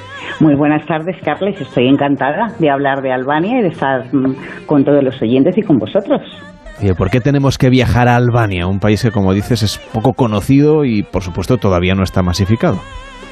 Pues porque es un país muy pequeño que está empezando a mostrar sus tesoros. Eh, Albania es un paseo entre lugares de patrimonio de la humanidad, eh, entre pueblos y puentes otomanos, por castillos medievales, bazares, ruinas romanas, tiene unas montañas altísimas, tiene búnkeres que los han reconvertido en museos y algo muy sorprendente, Carles, es que tiene unas playas magníficas. Este pequeño país está en una de las rutas mm, más codiciadas que unen Oriente y Occidente y desde la antigüedad eh, todas las potencias mediterráneas querían poseerla. Eh, no llega a 20, vamos, no, no llega a 30.000 metros cuadrados, que para hacernos una idea, la República de Albania es algo más pequeña que Galicia. Y aún así, Carles tiene varios microclimas, tiene una naturaleza impresionante y todavía virgen, y varios parques nacionales, enormes montañas, que ocupan, por cierto, las dos terceras partes del país. Tiene unos lagos espectaculares, varias islas y un litoral bellísimo y nada explotado. Y algo muy importante, tiene 15 lugares patrimonios mundial y unos precios que aún, merece, mm, que aún merecen muchísimo. Eh, en los tiempos que, que corren. Eh, eh, estamos hablando de un lugar con sabor otomano, parajes alpinos, bazares y arqueología con nombre de leyenda, así que Carles es muy tentador para los que nos encanta lo desconocido. Pues desde luego me has tentado, ¿eh? porque lo tengo ahí pendiente, así que vamos a explorar este país que, como decíamos, es poco conocido, tiene mucha naturaleza y, bueno, parece más que apetecible, así que haznos un poco de guía, ¿qué es lo que vamos a descubrir en Albania?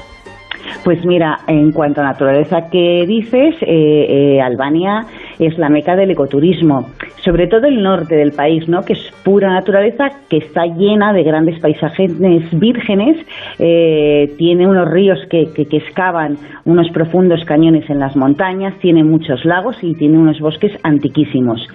En los rincones más remotos de los Alpes se ocultan verdaderos tesoros del patrimonio ambiental albanés.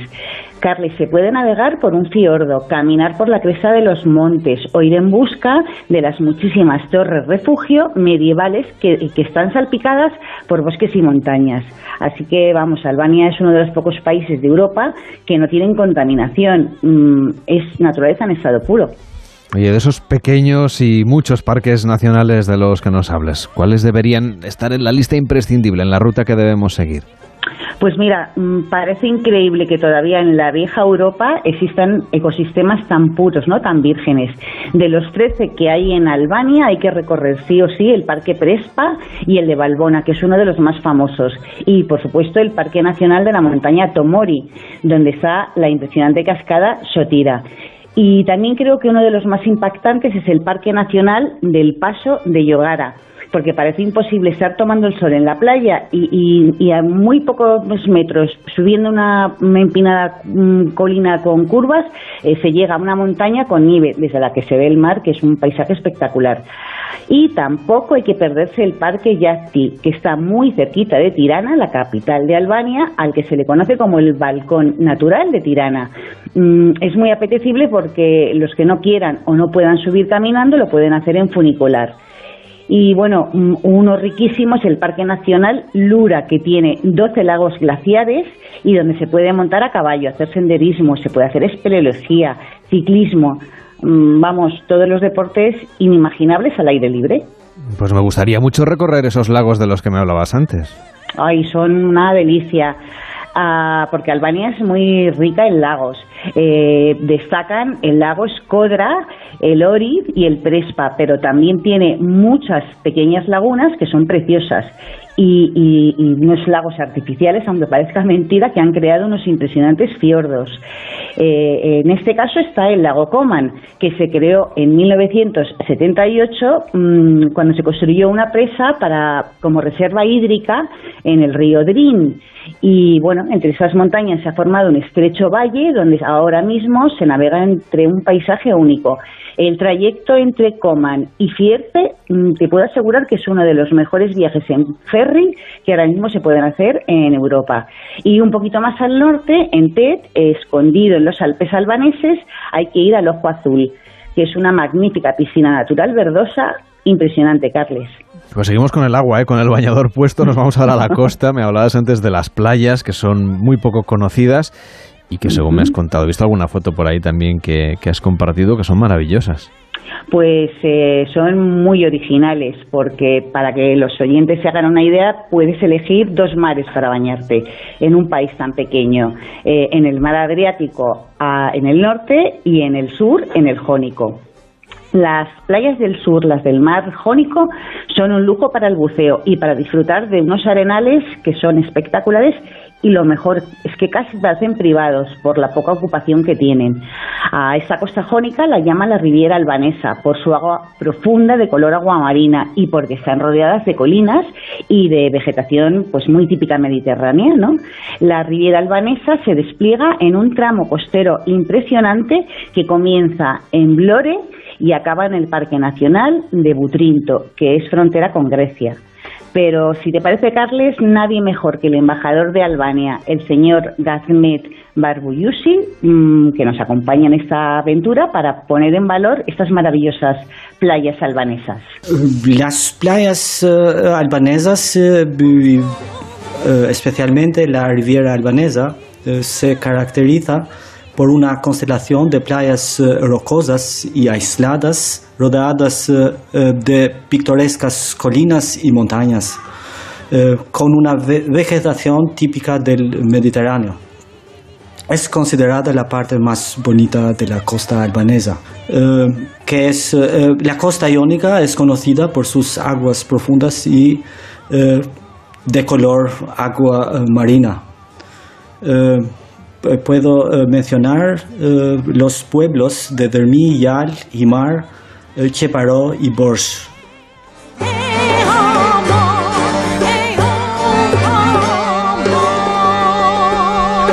Pues como nos decía, perdona. adelante, adelante, Irene, perdona. No, que como nos decía el señor Barbuyusi, el embajador de Albania, eh, las playas, la costa albanesa es, es, una gozada, ¿no? Y entre las mejores está la de Samil, que tiene un color mm, verde turquesa magnífico, eh, y la de Lukove, que es muy amplia y está muy vacía. Y otra preciosa es la de Bors. Y bueno, no hay que olvidar la maravillosa, que una de las más bonitas, eh, la de Porto Palermo, que tiene un paisaje de cuento mm, que yo creo que es la mejor representación de cómo debieron ser las cosas mediterráneas antes del boom inmobiliario y turístico. Irene, que tengas una feliz semana. Gracias por llevarnos a Albania, este destino tan maravilloso. Y hasta la próxima. Muy buenas tardes. Mil gracias, Carlos, y buena semana. Adiós.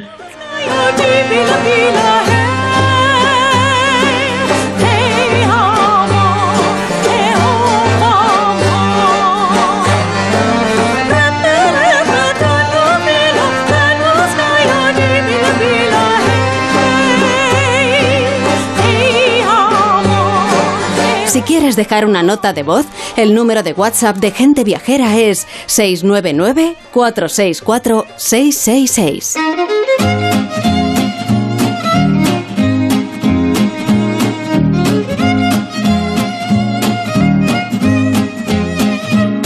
una y media, son las doce y media en Canarias. Ayer Víctor Arranzi, servidor, la verdad es que dimos cuenta de, del tapeo almeriense en el Quinto Toro, que es un clásico de esta ciudad y que recomendamos desde aquí.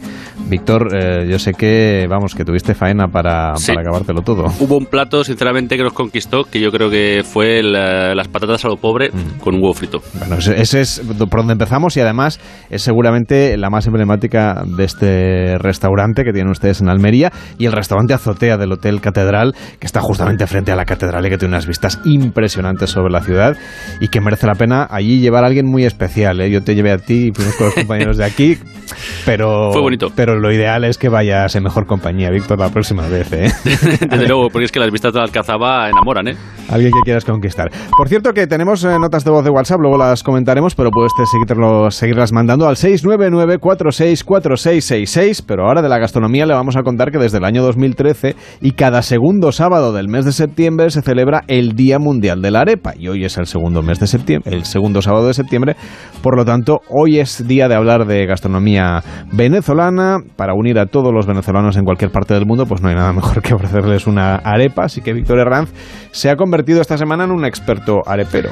Bueno, lo he intentado. La verdad es que la arepa tiene mucho de qué hablar porque es el plato más emblemático de su cocina y está presente pues en la mesa venezolana a cualquier hora del día y también para desayunar. Algo que sinceramente es sorprendente, pero que es muy está, muy bien, está muy bien desayunar arepas. Y bueno, es una cosa que me ha conquistado sinceramente el corazón y que también conquista el corazón y el estómago de millones de personas en todo el mundo y de muy diversas culturas. Hoy es el Día Mundial de la Arepa. Este año, eh, pues la verdad es que lo estamos celebrando aquí con, con, la máxima alegría aquí en Gente Viajera. Fue creado hace 10 años por los fundadores de la organización Venezolanos en el Mundo, que buscan también el reconocimiento por parte de la UNESCO de este plato. A ver, ¿qué tiene esa gastronomía y esos platos así caribeños que podamos compartir? Mm, yo, en mi opinión, es un poco lo que le pasa a la cocina peruana, que es que es muy variada. Eh, debido a ese mestizaje cultural ¿no? entre las gentes procedentes de Europa, especialmente España, Italia, Alemania y Francia, y también, bueno, pues la, la cultura africana, llegada al continente a través de los, de los portugueses, mezclado con la cultura y los, los platos indígenas, pues la verdad es que hace un, una variedad y una riqueza de sabores que, que, llama mucho la atención y gusta mucho. En su conjunto, pues ha recibido influencias notables de la gastronomía también del Mediterráneo, pero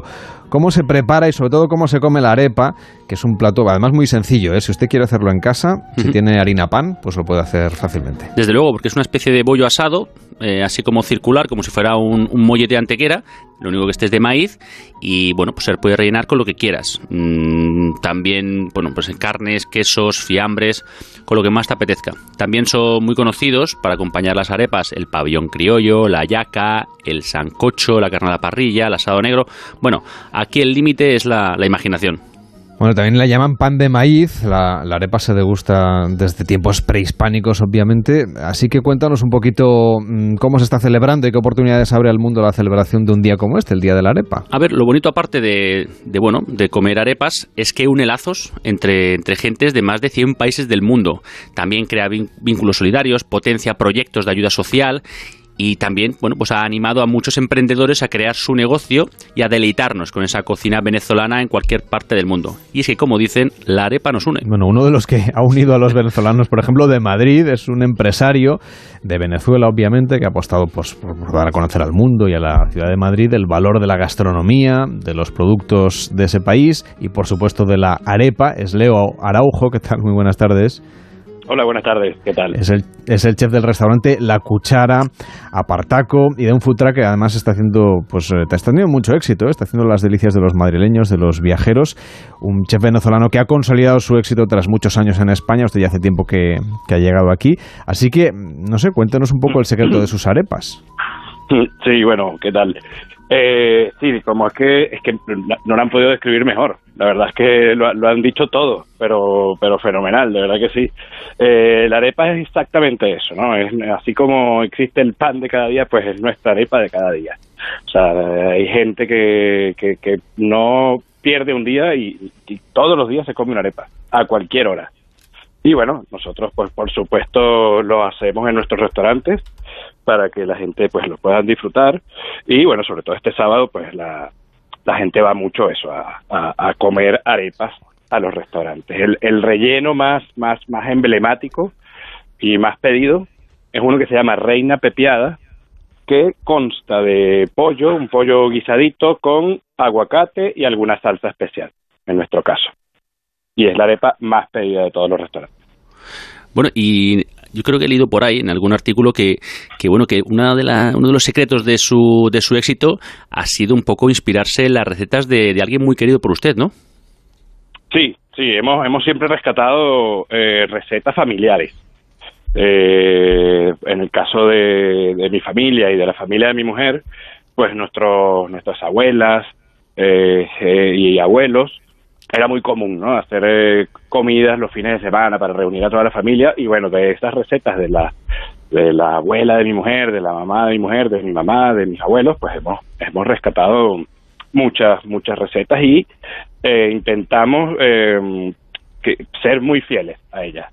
Las podemos presentar de una forma más moderna, pero la verdad es que en, cuanto al sabor, pues intentamos ser lo más fiel posible con, con esas recetas. Oye, ¿cómo van a celebrar hoy este Día Mundial de la Arepa? Bueno, como siempre, como todos estos estos sábados de septiembre, comiendo arepas. Ah, bueno, pues eso es la mejor manera de hacerlo. ¿Pero en el restaurante van a hacer algo especial o, o simplemente van a ofrecer las arepas del resto de días? No, lo que hacemos es realmente ofrecer nuestras arepas, que siempre ofrecemos, que sabemos que vamos a tener muchas salidas y bueno, tenemos, tenemos un poco más de cantidad de lo normal. Pero como les digo, la, hacemos nuestra especialidad en cuanto a arepas, es la reina pepeada porque lo hacemos de una manera especial, ¿no? La receta original quizás es, un pollo que es hervido y luego desmechado, pues nosotros no lo hacemos así. Nosotros le ponemos un poco más de sabor, lo marinamos y entonces queda una, una mezcla muy, muy rica. Oiga, ¿y qué importancia cree que tiene esta celebración internacional de cara, bueno, pues a dar a conocer al mundo la, gastronomía venezolana y sobre todo, bueno, pues estrechar lazos entre gentes de, de, todos los países alrededor de la mesa, que es una cosa maravillosa lo de sentarse alrededor de una mesa a disfrutar de la gastronomía? Sí, sí, yo creo que ha sido una iniciativa fenomenal. O sea, yo, por ejemplo, tengo con la cuchara, ya tenemos 12 años en Madrid. Y si es verdad que al principio, los primeros dos o tres años, eh, todavía la, gente de Madrid no, no conocía, no, no era tan conocida, ¿no? la gastronomía venezolana, la arepa y tal. Y gracias a muchos emprendedores como nosotros y además a esta iniciativa del Día Mundial de la Arepa, pues ya de hace unos, quizás unos seis o cinco años para acá, que también la diáspora venezolana ha crecido muchísimo, pues ya a mí me llegan muchos españoles o de distintas nacionalidades diciéndome, oye, es que tengo ganas de arepa. y eso, claro, Está muy no ¿eh? ocurría. Muy, recomendables. Oiga, pero no solo hay arepas en la cocina venezolana, el pan de jamón, el tequeño, el pabellón criollo, la yaca, que es muy típica de la Navidad. A ver, háblenos de alguno de estos platos así más conocidos de la cocina, eh, en este caso de Venezuela. Bueno, yo creo que aparte de la arepa, otro que se ha hecho mundialmente famoso, pero la verdad es que mundialmente famoso es el tequeño. El tequeño es como un palito de queso que va envuelto en una masa muy fina y eh, lo freímos, aunque también se puede hornear o se pueden hacer de algunas otras formas, ¿no? Pero normalmente es así frito, ¿no? Es como un como un tentempié, como un pasapalo. Bueno, nosotros le llamamos pasapalo. Eh, y bueno, y ya es tan famoso que hasta te lo consigues en los cines. En los cines tú puedes pedir, en vez de pedir palomitas, te pides pequeños. pues toda esta propuesta gastronómica venezolana, la verdad es que merece la pena probarla, ¿eh? ambas cosas, tanto los pequeños como, como las arepas y las hallacas, ¿eh? que también están muy buenas, las recomendamos aquí en Gente Viajera. Las hallacas es la descripción exacta, creo yo, que has dicho tú de, de esa mezcla de culturas y de, mm y de sabores del mundo, porque es que lleva... en la hoja, ¿no? exactamente, es una masa también de maíz, bueno, usamos mucho el maíz, la verdad, es una masa de maíz que va relleno de, yo creo que, eh, bueno, tiene una historia muy larga, ¿no? Pero un poco así para resumirla, es que como que de todo lo que los habitantes de, de Venezuela en ese momento, como ustedes dijeron, españoles, italianos, alemanes, franceses, comían en sus navidades, pues un poco, un poquito de cada de esas cosas está dentro de la yaca. O sea, tiene carne, tiene cerdo, tiene pollo, tiene verduras, tiene aceitunas, tiene alcaparras, eh, el maíz, y todo esto guisado, todo en conjunto y luego envuelto en esta masa de plátano que se termina hirviendo en agua, ¿no? Para calentar. O claro, el plátano te le da ese aroma y ese sabor y bueno, cuando pruebas esa yaca es una, es una explosión del, del mundo, de sabores del mundo. Es espectacular y exacto, como, como acabas de decir tú. Eso no, no, normalmente lo comemos en Navidades. Leo Araujo, chef del restaurante La Cuchara, Apartaco y del Food Track. Que vaya muy bien, hasta la próxima. Muy buenas tardes. Muy buenas tardes, muchas gracias. Recordamos a los oyentes de Gente Viajera que tienen a su disposición un teléfono móvil para mandarnos notas de voz de WhatsApp. Es el 699-464666. 699-464666. Y además tenemos pues ya algunos WhatsApps que nos han enviado nuestros amigos de Almería, muy interesantes y que nos recomiendan ir a unos sitios muy especiales a probar la gastronomía.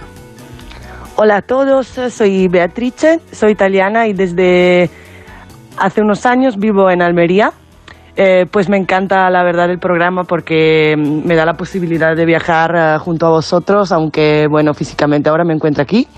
Y mm, bueno, la verdad es que si estáis en Almería deberíais de probar absolutamente los chiringuitos donde se pueden comer los boquerones y marisco y pescado, que es muy típico de aquí.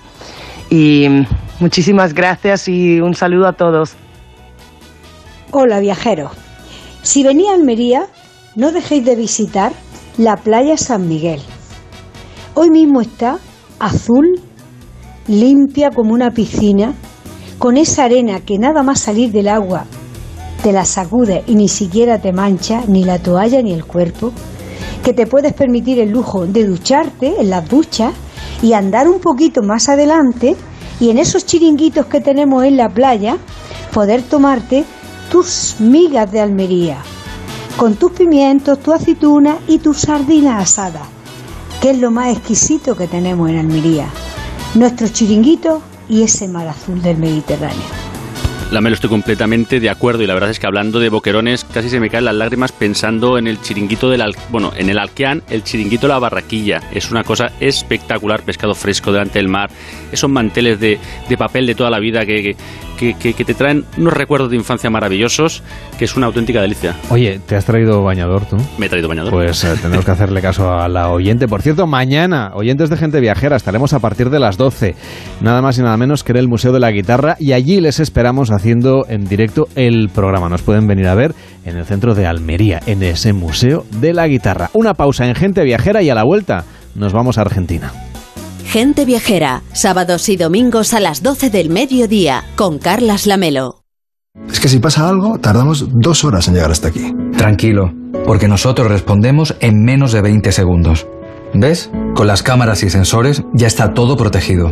Así, si alguien intenta entrar a robar o a ocupar tu casa, nos enteramos antes y facilitamos las imágenes a la policía para que puedan actuar cuanto antes. Este verano protege tu hogar frente a robos y ocupaciones con la alarma de Securitas Direct. Llama ahora al 900-272-272. ¿Sabías que puedes llegar a una parada de bus antes de que acabe este bloque publicitario? ¿Sabías que en la Comunidad de Madrid casi todos tenemos una parada a menos de 300 metros de casa y que más de la mitad están dotadas con marquesinas? ¿Y sabías que todo esto es por ti? Muévete en transporte público. Consorcio Regional de Transportes, Comunidad de Madrid. Onda Cero, Madrid.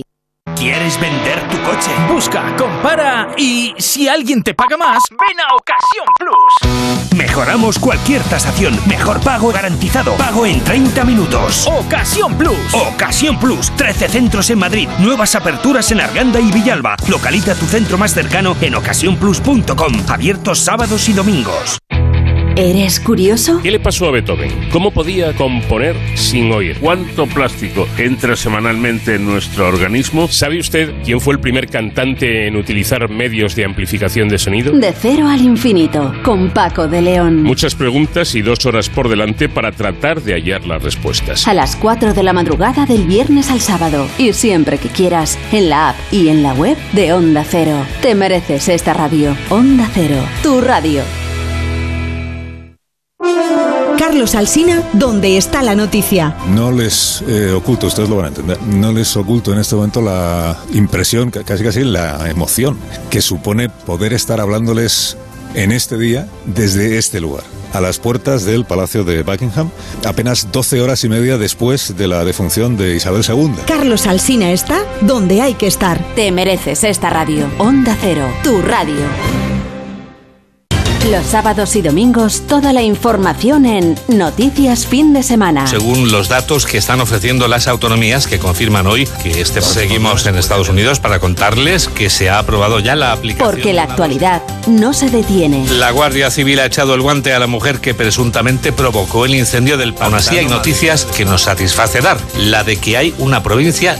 Esto es lo que está pasando ahí fuera. Noticias Fin de Semana con Juan Diego Guerrero. Sábados y domingos a las 7 de la mañana y a las 2 de la tarde. Y siempre que quieras, en la app y en la web de Onda Cero. Te mereces esta radio. Onda Cero, tu radio.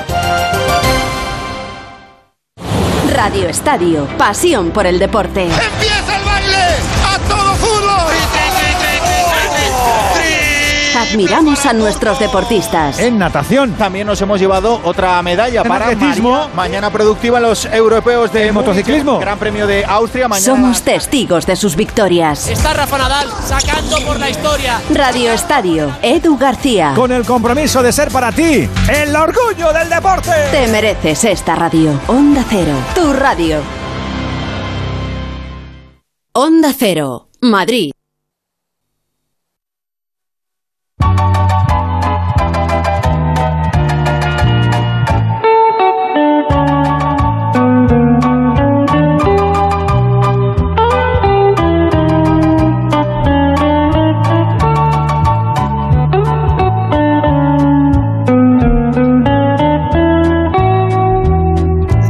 Gente Viajera a la 1 y 45, las 12 y 45 en Canarias. Mariano López ya nos avisó la semana pasada de que esta semana, que hoy en concreto, iba a estar a 11.000 kilómetros de su domicilio habitual en Madrid. Ha cambiado los últimos calores del verano en la capital por el frío del invierno austral, eso sí, en un paraíso. Está en la península Valdés, en Argentina. Hola Mariano, ¿cómo estás? Buenas tardes. Muy buenas tardes, Carlos. Buenos días. Buenos días por aquí. Tienes nueve, las nueve menos cuarto de la mañana, ¿eh? hora del mate o, o- o del café. Has salido ganando, decía lo del calor y el invierno. Pero ¿dónde estás exactamente? Pues mira, exactamente estoy en un hotel muy modesto, es un hotel que tiene una estrella, un hotel modesto te decía, pero privilegiado. Su dirección ya, ya lo dice todo, lo anuncia. Está situado en la Avenida de las Ballenas sin número, en Puerto Pirámides, en Península Valdés, a 300 metros del embarcadero del que parten las lanchas que salen todos los días a navegar en las aguas del Golfo Nuevo a intentar contactar, a intentar ver las ballenas. El avistamiento está asegurado, pero no todos los avistamientos son iguales, depende de las ballenas. Las barcas tienen orden, tienen instrucción de que no siguen a las ballenas, sino cuando las ven, se paran los motores. Y luego el resto depende de las ballenas, de la curiosidad de estos animales maravillosos que deciden si se acercan o no a las embarcaciones. Mi barca la barca en la que me voy a marcar está a punto de partir. Dentro de una hora tengo cita con los hermanos Botazzi, que son expertos pilotos, guías, educadores también, porque consideran que su misión, como la del resto de aquí de los guías de las lanchas, pues es sensibilizar a los viajeros, acercarles a las ballenas, contagiarles la pasión con los que los guían y contagiarles también compartir sus conocimientos y su respeto por las ballenas. Pues para allá que te vas en una horita, nos das un poquito de envidia, ¿eh? Mariano. Sí, bueno, eh, no, no, no, no, no lo disimulo. Pero bueno, porque mí también. Me imagino. Oye, ¿cuántas ballenas visitan cada año, eh, este año en concreto, la península Valdés? Pues mira, es curioso porque, porque las cuentan.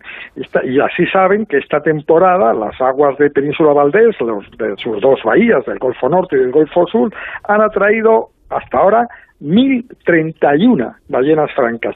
Es un número importante. Fíjate que hace eh, 30 años venían 200 y, antes estaban en, un grave peligro de extinción. O sea, que, ahora hayan pasado de, los 1.000, bueno, es todo un signo estupendo, un número precioso. ¿Y cómo se sabe este número? Pues primero porque cada ballena es diferente. Cada ballena franca austral tiene unas callosidades en, la cabeza, unas rugosidades de la piel, que son su carnet de identidad. Los científicos que trabajan en la península las identifican una a una a partir de las fotografías que realizan aeronaves del Instituto de Conservación de las Ballenas de Patagonia. Y luego, cuando cogen las fotografías, pues estudian esas callosidades, ven el patrón de, que identifica a cada una y a veces las ponen nombre, bueno, nombre o número, suelen ponerles nombre a ellas y a su descendencia, que se distingue también porque hereda ese patrón familiar, esas callosidades. Y es el caso, me han contado, de una ballena bautizada como Valentina, que tiene más de 50 años, llegó a Península Valdés para tener su primera cría y ya tiene ocho hijos, tres nietos y cuatro bisnietos. Una gran familia que regresa una y otra vez a Península Valdés. Oye, Mariano, ¿y por qué van siempre a Península Valdés? Pues los científicos no lo saben aún con certeza, porque podrían ir a otro sitio, a otras aguas que tuvieran la misma temperatura o parecido perfil de su bahía o, parecida carga de, de, nutrientes, de alimentos, pero no. Bueno, recorren miles de kilómetros de la Antártida para llegar hasta aquí. En su mayor parte las que vienen son ballenas hembras, que vienen a tener su cría. Hay más de 300 crías esta temporada en Península Valdés, crías que miden ballenatos, que miden más de 5 metros de longitud al nacer y pesan más de 1.500 kilos.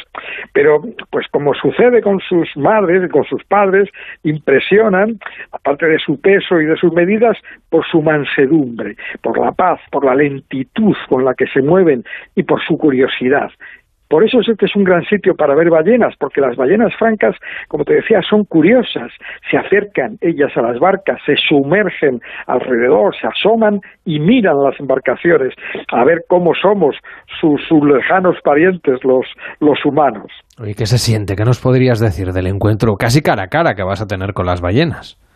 Eso espero, pues fíjate, es algo muy especial, he tenido la suerte, es algo muy emocionante. Yo he tenido la suerte de, bueno, de hacer avistamiento de ballenas en varias partes del mundo y en especial en este lugar, que me parece uno de los más maravillosos, sino el que más. Estar cerca de una ballena despierta sensaciones únicas. Son diferentes a, a, otro, al avistamiento con cualquier otro animal. Estar cerca de un león, de un elefante, también te emociona, pero creo que no es igual. Creo que el encuentro con las ballenas supera el resto de las emociones de esos avistamientos. Quizá por, por la magnitud, de, la enormidad del animal, también por, esa mansedumbre que decía antes, ese, ese navegar lento, tan pacíficas, tan lentas, y también yo creo que porque las sabemos amenazadas. La ballena franca austral ha sido la más castigada, precisamente porque se acercaba a las barcas con total inocencia. Era la presa más fácil de los cazadores de ballenas y estuvo al borde de la extinción, como te decía.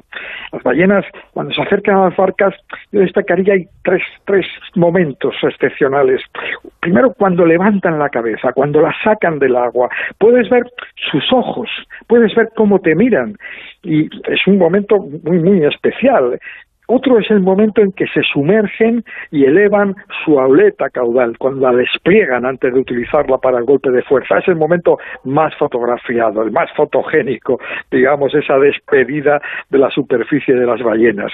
Y el otro, el más difícil de ver, es cuando la ballena salta y saca fuera del agua la cabeza y dos terceras partes del cuerpo. Esto lo suelen hacer los machos. Quizá no se sabe todavía si es para desparasitarse, para marcar territorio o porque les gusta esa clase de deporte. El caso es que saltan y es un, todo un espectáculo impresionante cuando les ves salir del agua, cómo despegan su enorme cuerpo de la cresta de las olas, cómo lo giran y vuelven a caer sobre sus espaldas con un estruendo enorme. Se oye a más de un kilómetro de distancia el impacto que tienen cuando regresan al agua. Bueno, es estupendo este viaje que vas a hacer, que tú ya has hecho en alguna ocasión, nos decías Mariano, que de hecho ya estás casi casi con los pies en la barca, porque dentro de nada tú ya vas a estar ahí, explorando esas aguas privilegiadas. Pues sí, estoy deseando, la verdad, estoy deseando salir, a ver cuál, a ver cuál es mi suerte. Desde aquí, fíjate, desde, el hotelito en el que me encuentro, pues ya, si te asomas ahí a la ventana, se ven, se ven esas aletas caudales, las colas de la ballena. Y si te pones a contar, bueno, pues, pues, pues yo te diría que, que por lo menos más de media docena ya he visto solo por la ventana. Así que el día promete, a pesar del frío, ¿eh? es una temperatura de unos 8 grados, que en el centro del día aumentará luego hasta 10 y bajará hasta los 4, los 5 grados esta noche. Pero bueno, ni el viento ni el frío pues van a restar ganas de ver las ballenas y, de explorar la, la península Valdés, eh, eh, porque además de las ballenas, este es un lugar también que, que, en, el que, en el que también hay otras cosas maravillosas que ver, entre otras unas colonias estables de leones marinos. Ahora, estos, este mes, estos días, empiezan a llegar miles de pingüinos a anidar en la, en la costa y también algún otro algún que otro elefante marino, esos esas moles que, que se mueven con total lentitud en tierra, arrastrando 3.000 kilos de peso que tienen los elefantes marinos. Y aparte de navegar, de avistar ballenas desde el mar o desde la playa, como nos decías, ¿qué más se puede hacer en Península Valdés?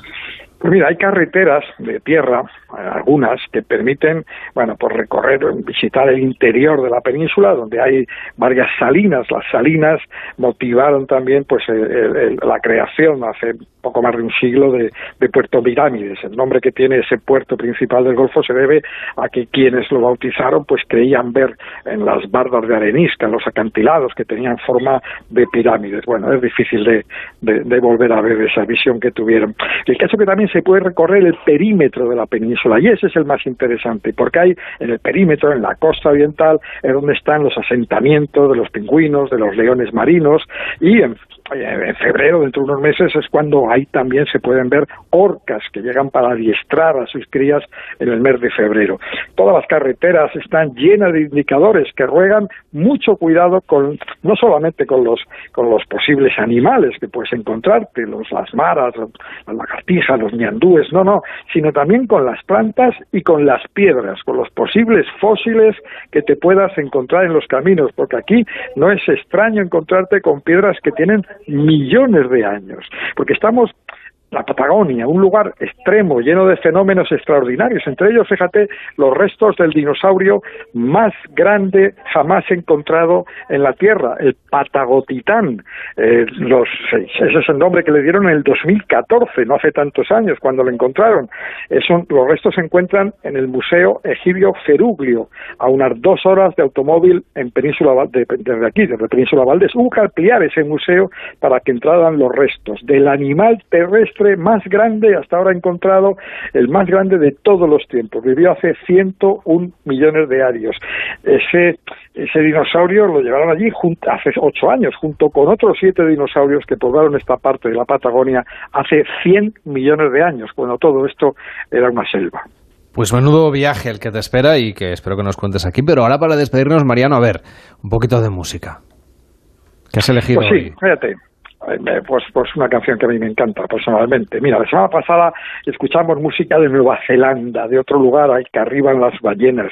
eh, en, en la, su costa también oriental. Y hoy, si me permites, quería invitaros a escuchar una preciosa canción que llega desde Sudáfrica, donde ahora en septiembre también es temporada para el avistamiento de ballenas. La canción se llama Dilo en Dilo. Pertenece al folclore tradicional. Soxa la grabó Miriam Makiba en los años 50 y ha conocido muchas otras versiones en, en, en la lengua Xhosa, en Zulu, en Suana.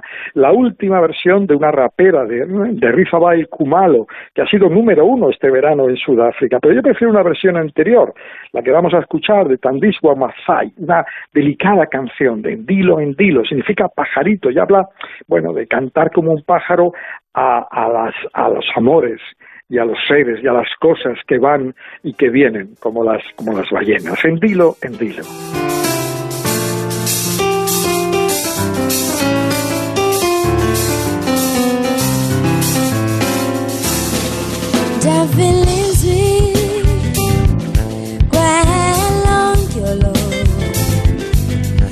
Este mes, este mes, ballenas de la misma especie que llegan a Península Valdés viajan por otro camino, desde la Antártida también, pero por otro camino a las costas del Índico, junto a Ciudad de Cabo, en concreto a las playas de Plettenberg Bay y de Germanus, sobre todo a este último lugar, a Germanus, donde las ballenas con crías buscan el abrigo de las aguas menos profundas para escapar de sus depredadores, de las orcas y del gran tiburón blanco. De modo que es fácil verlas, como en Península Valdés, incluso desde la playa. El día 30 de este mes de septiembre se celebra se celebra el, el, el, día el día festival anual de las ballenas en Germanos, un pueblo que cuenta con un pregonero de ballenas, un señor que se pasea por el paseo marítimo anunciando la llegada y la posición de las ballenas.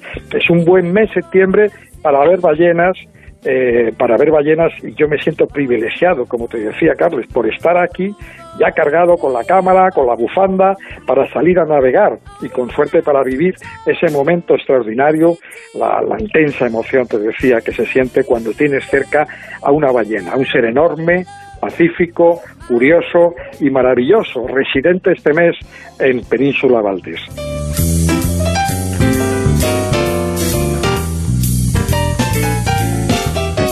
Gracias, Mariano. Cuídate mucho. Muchas gracias, Carlos. Feliz semana.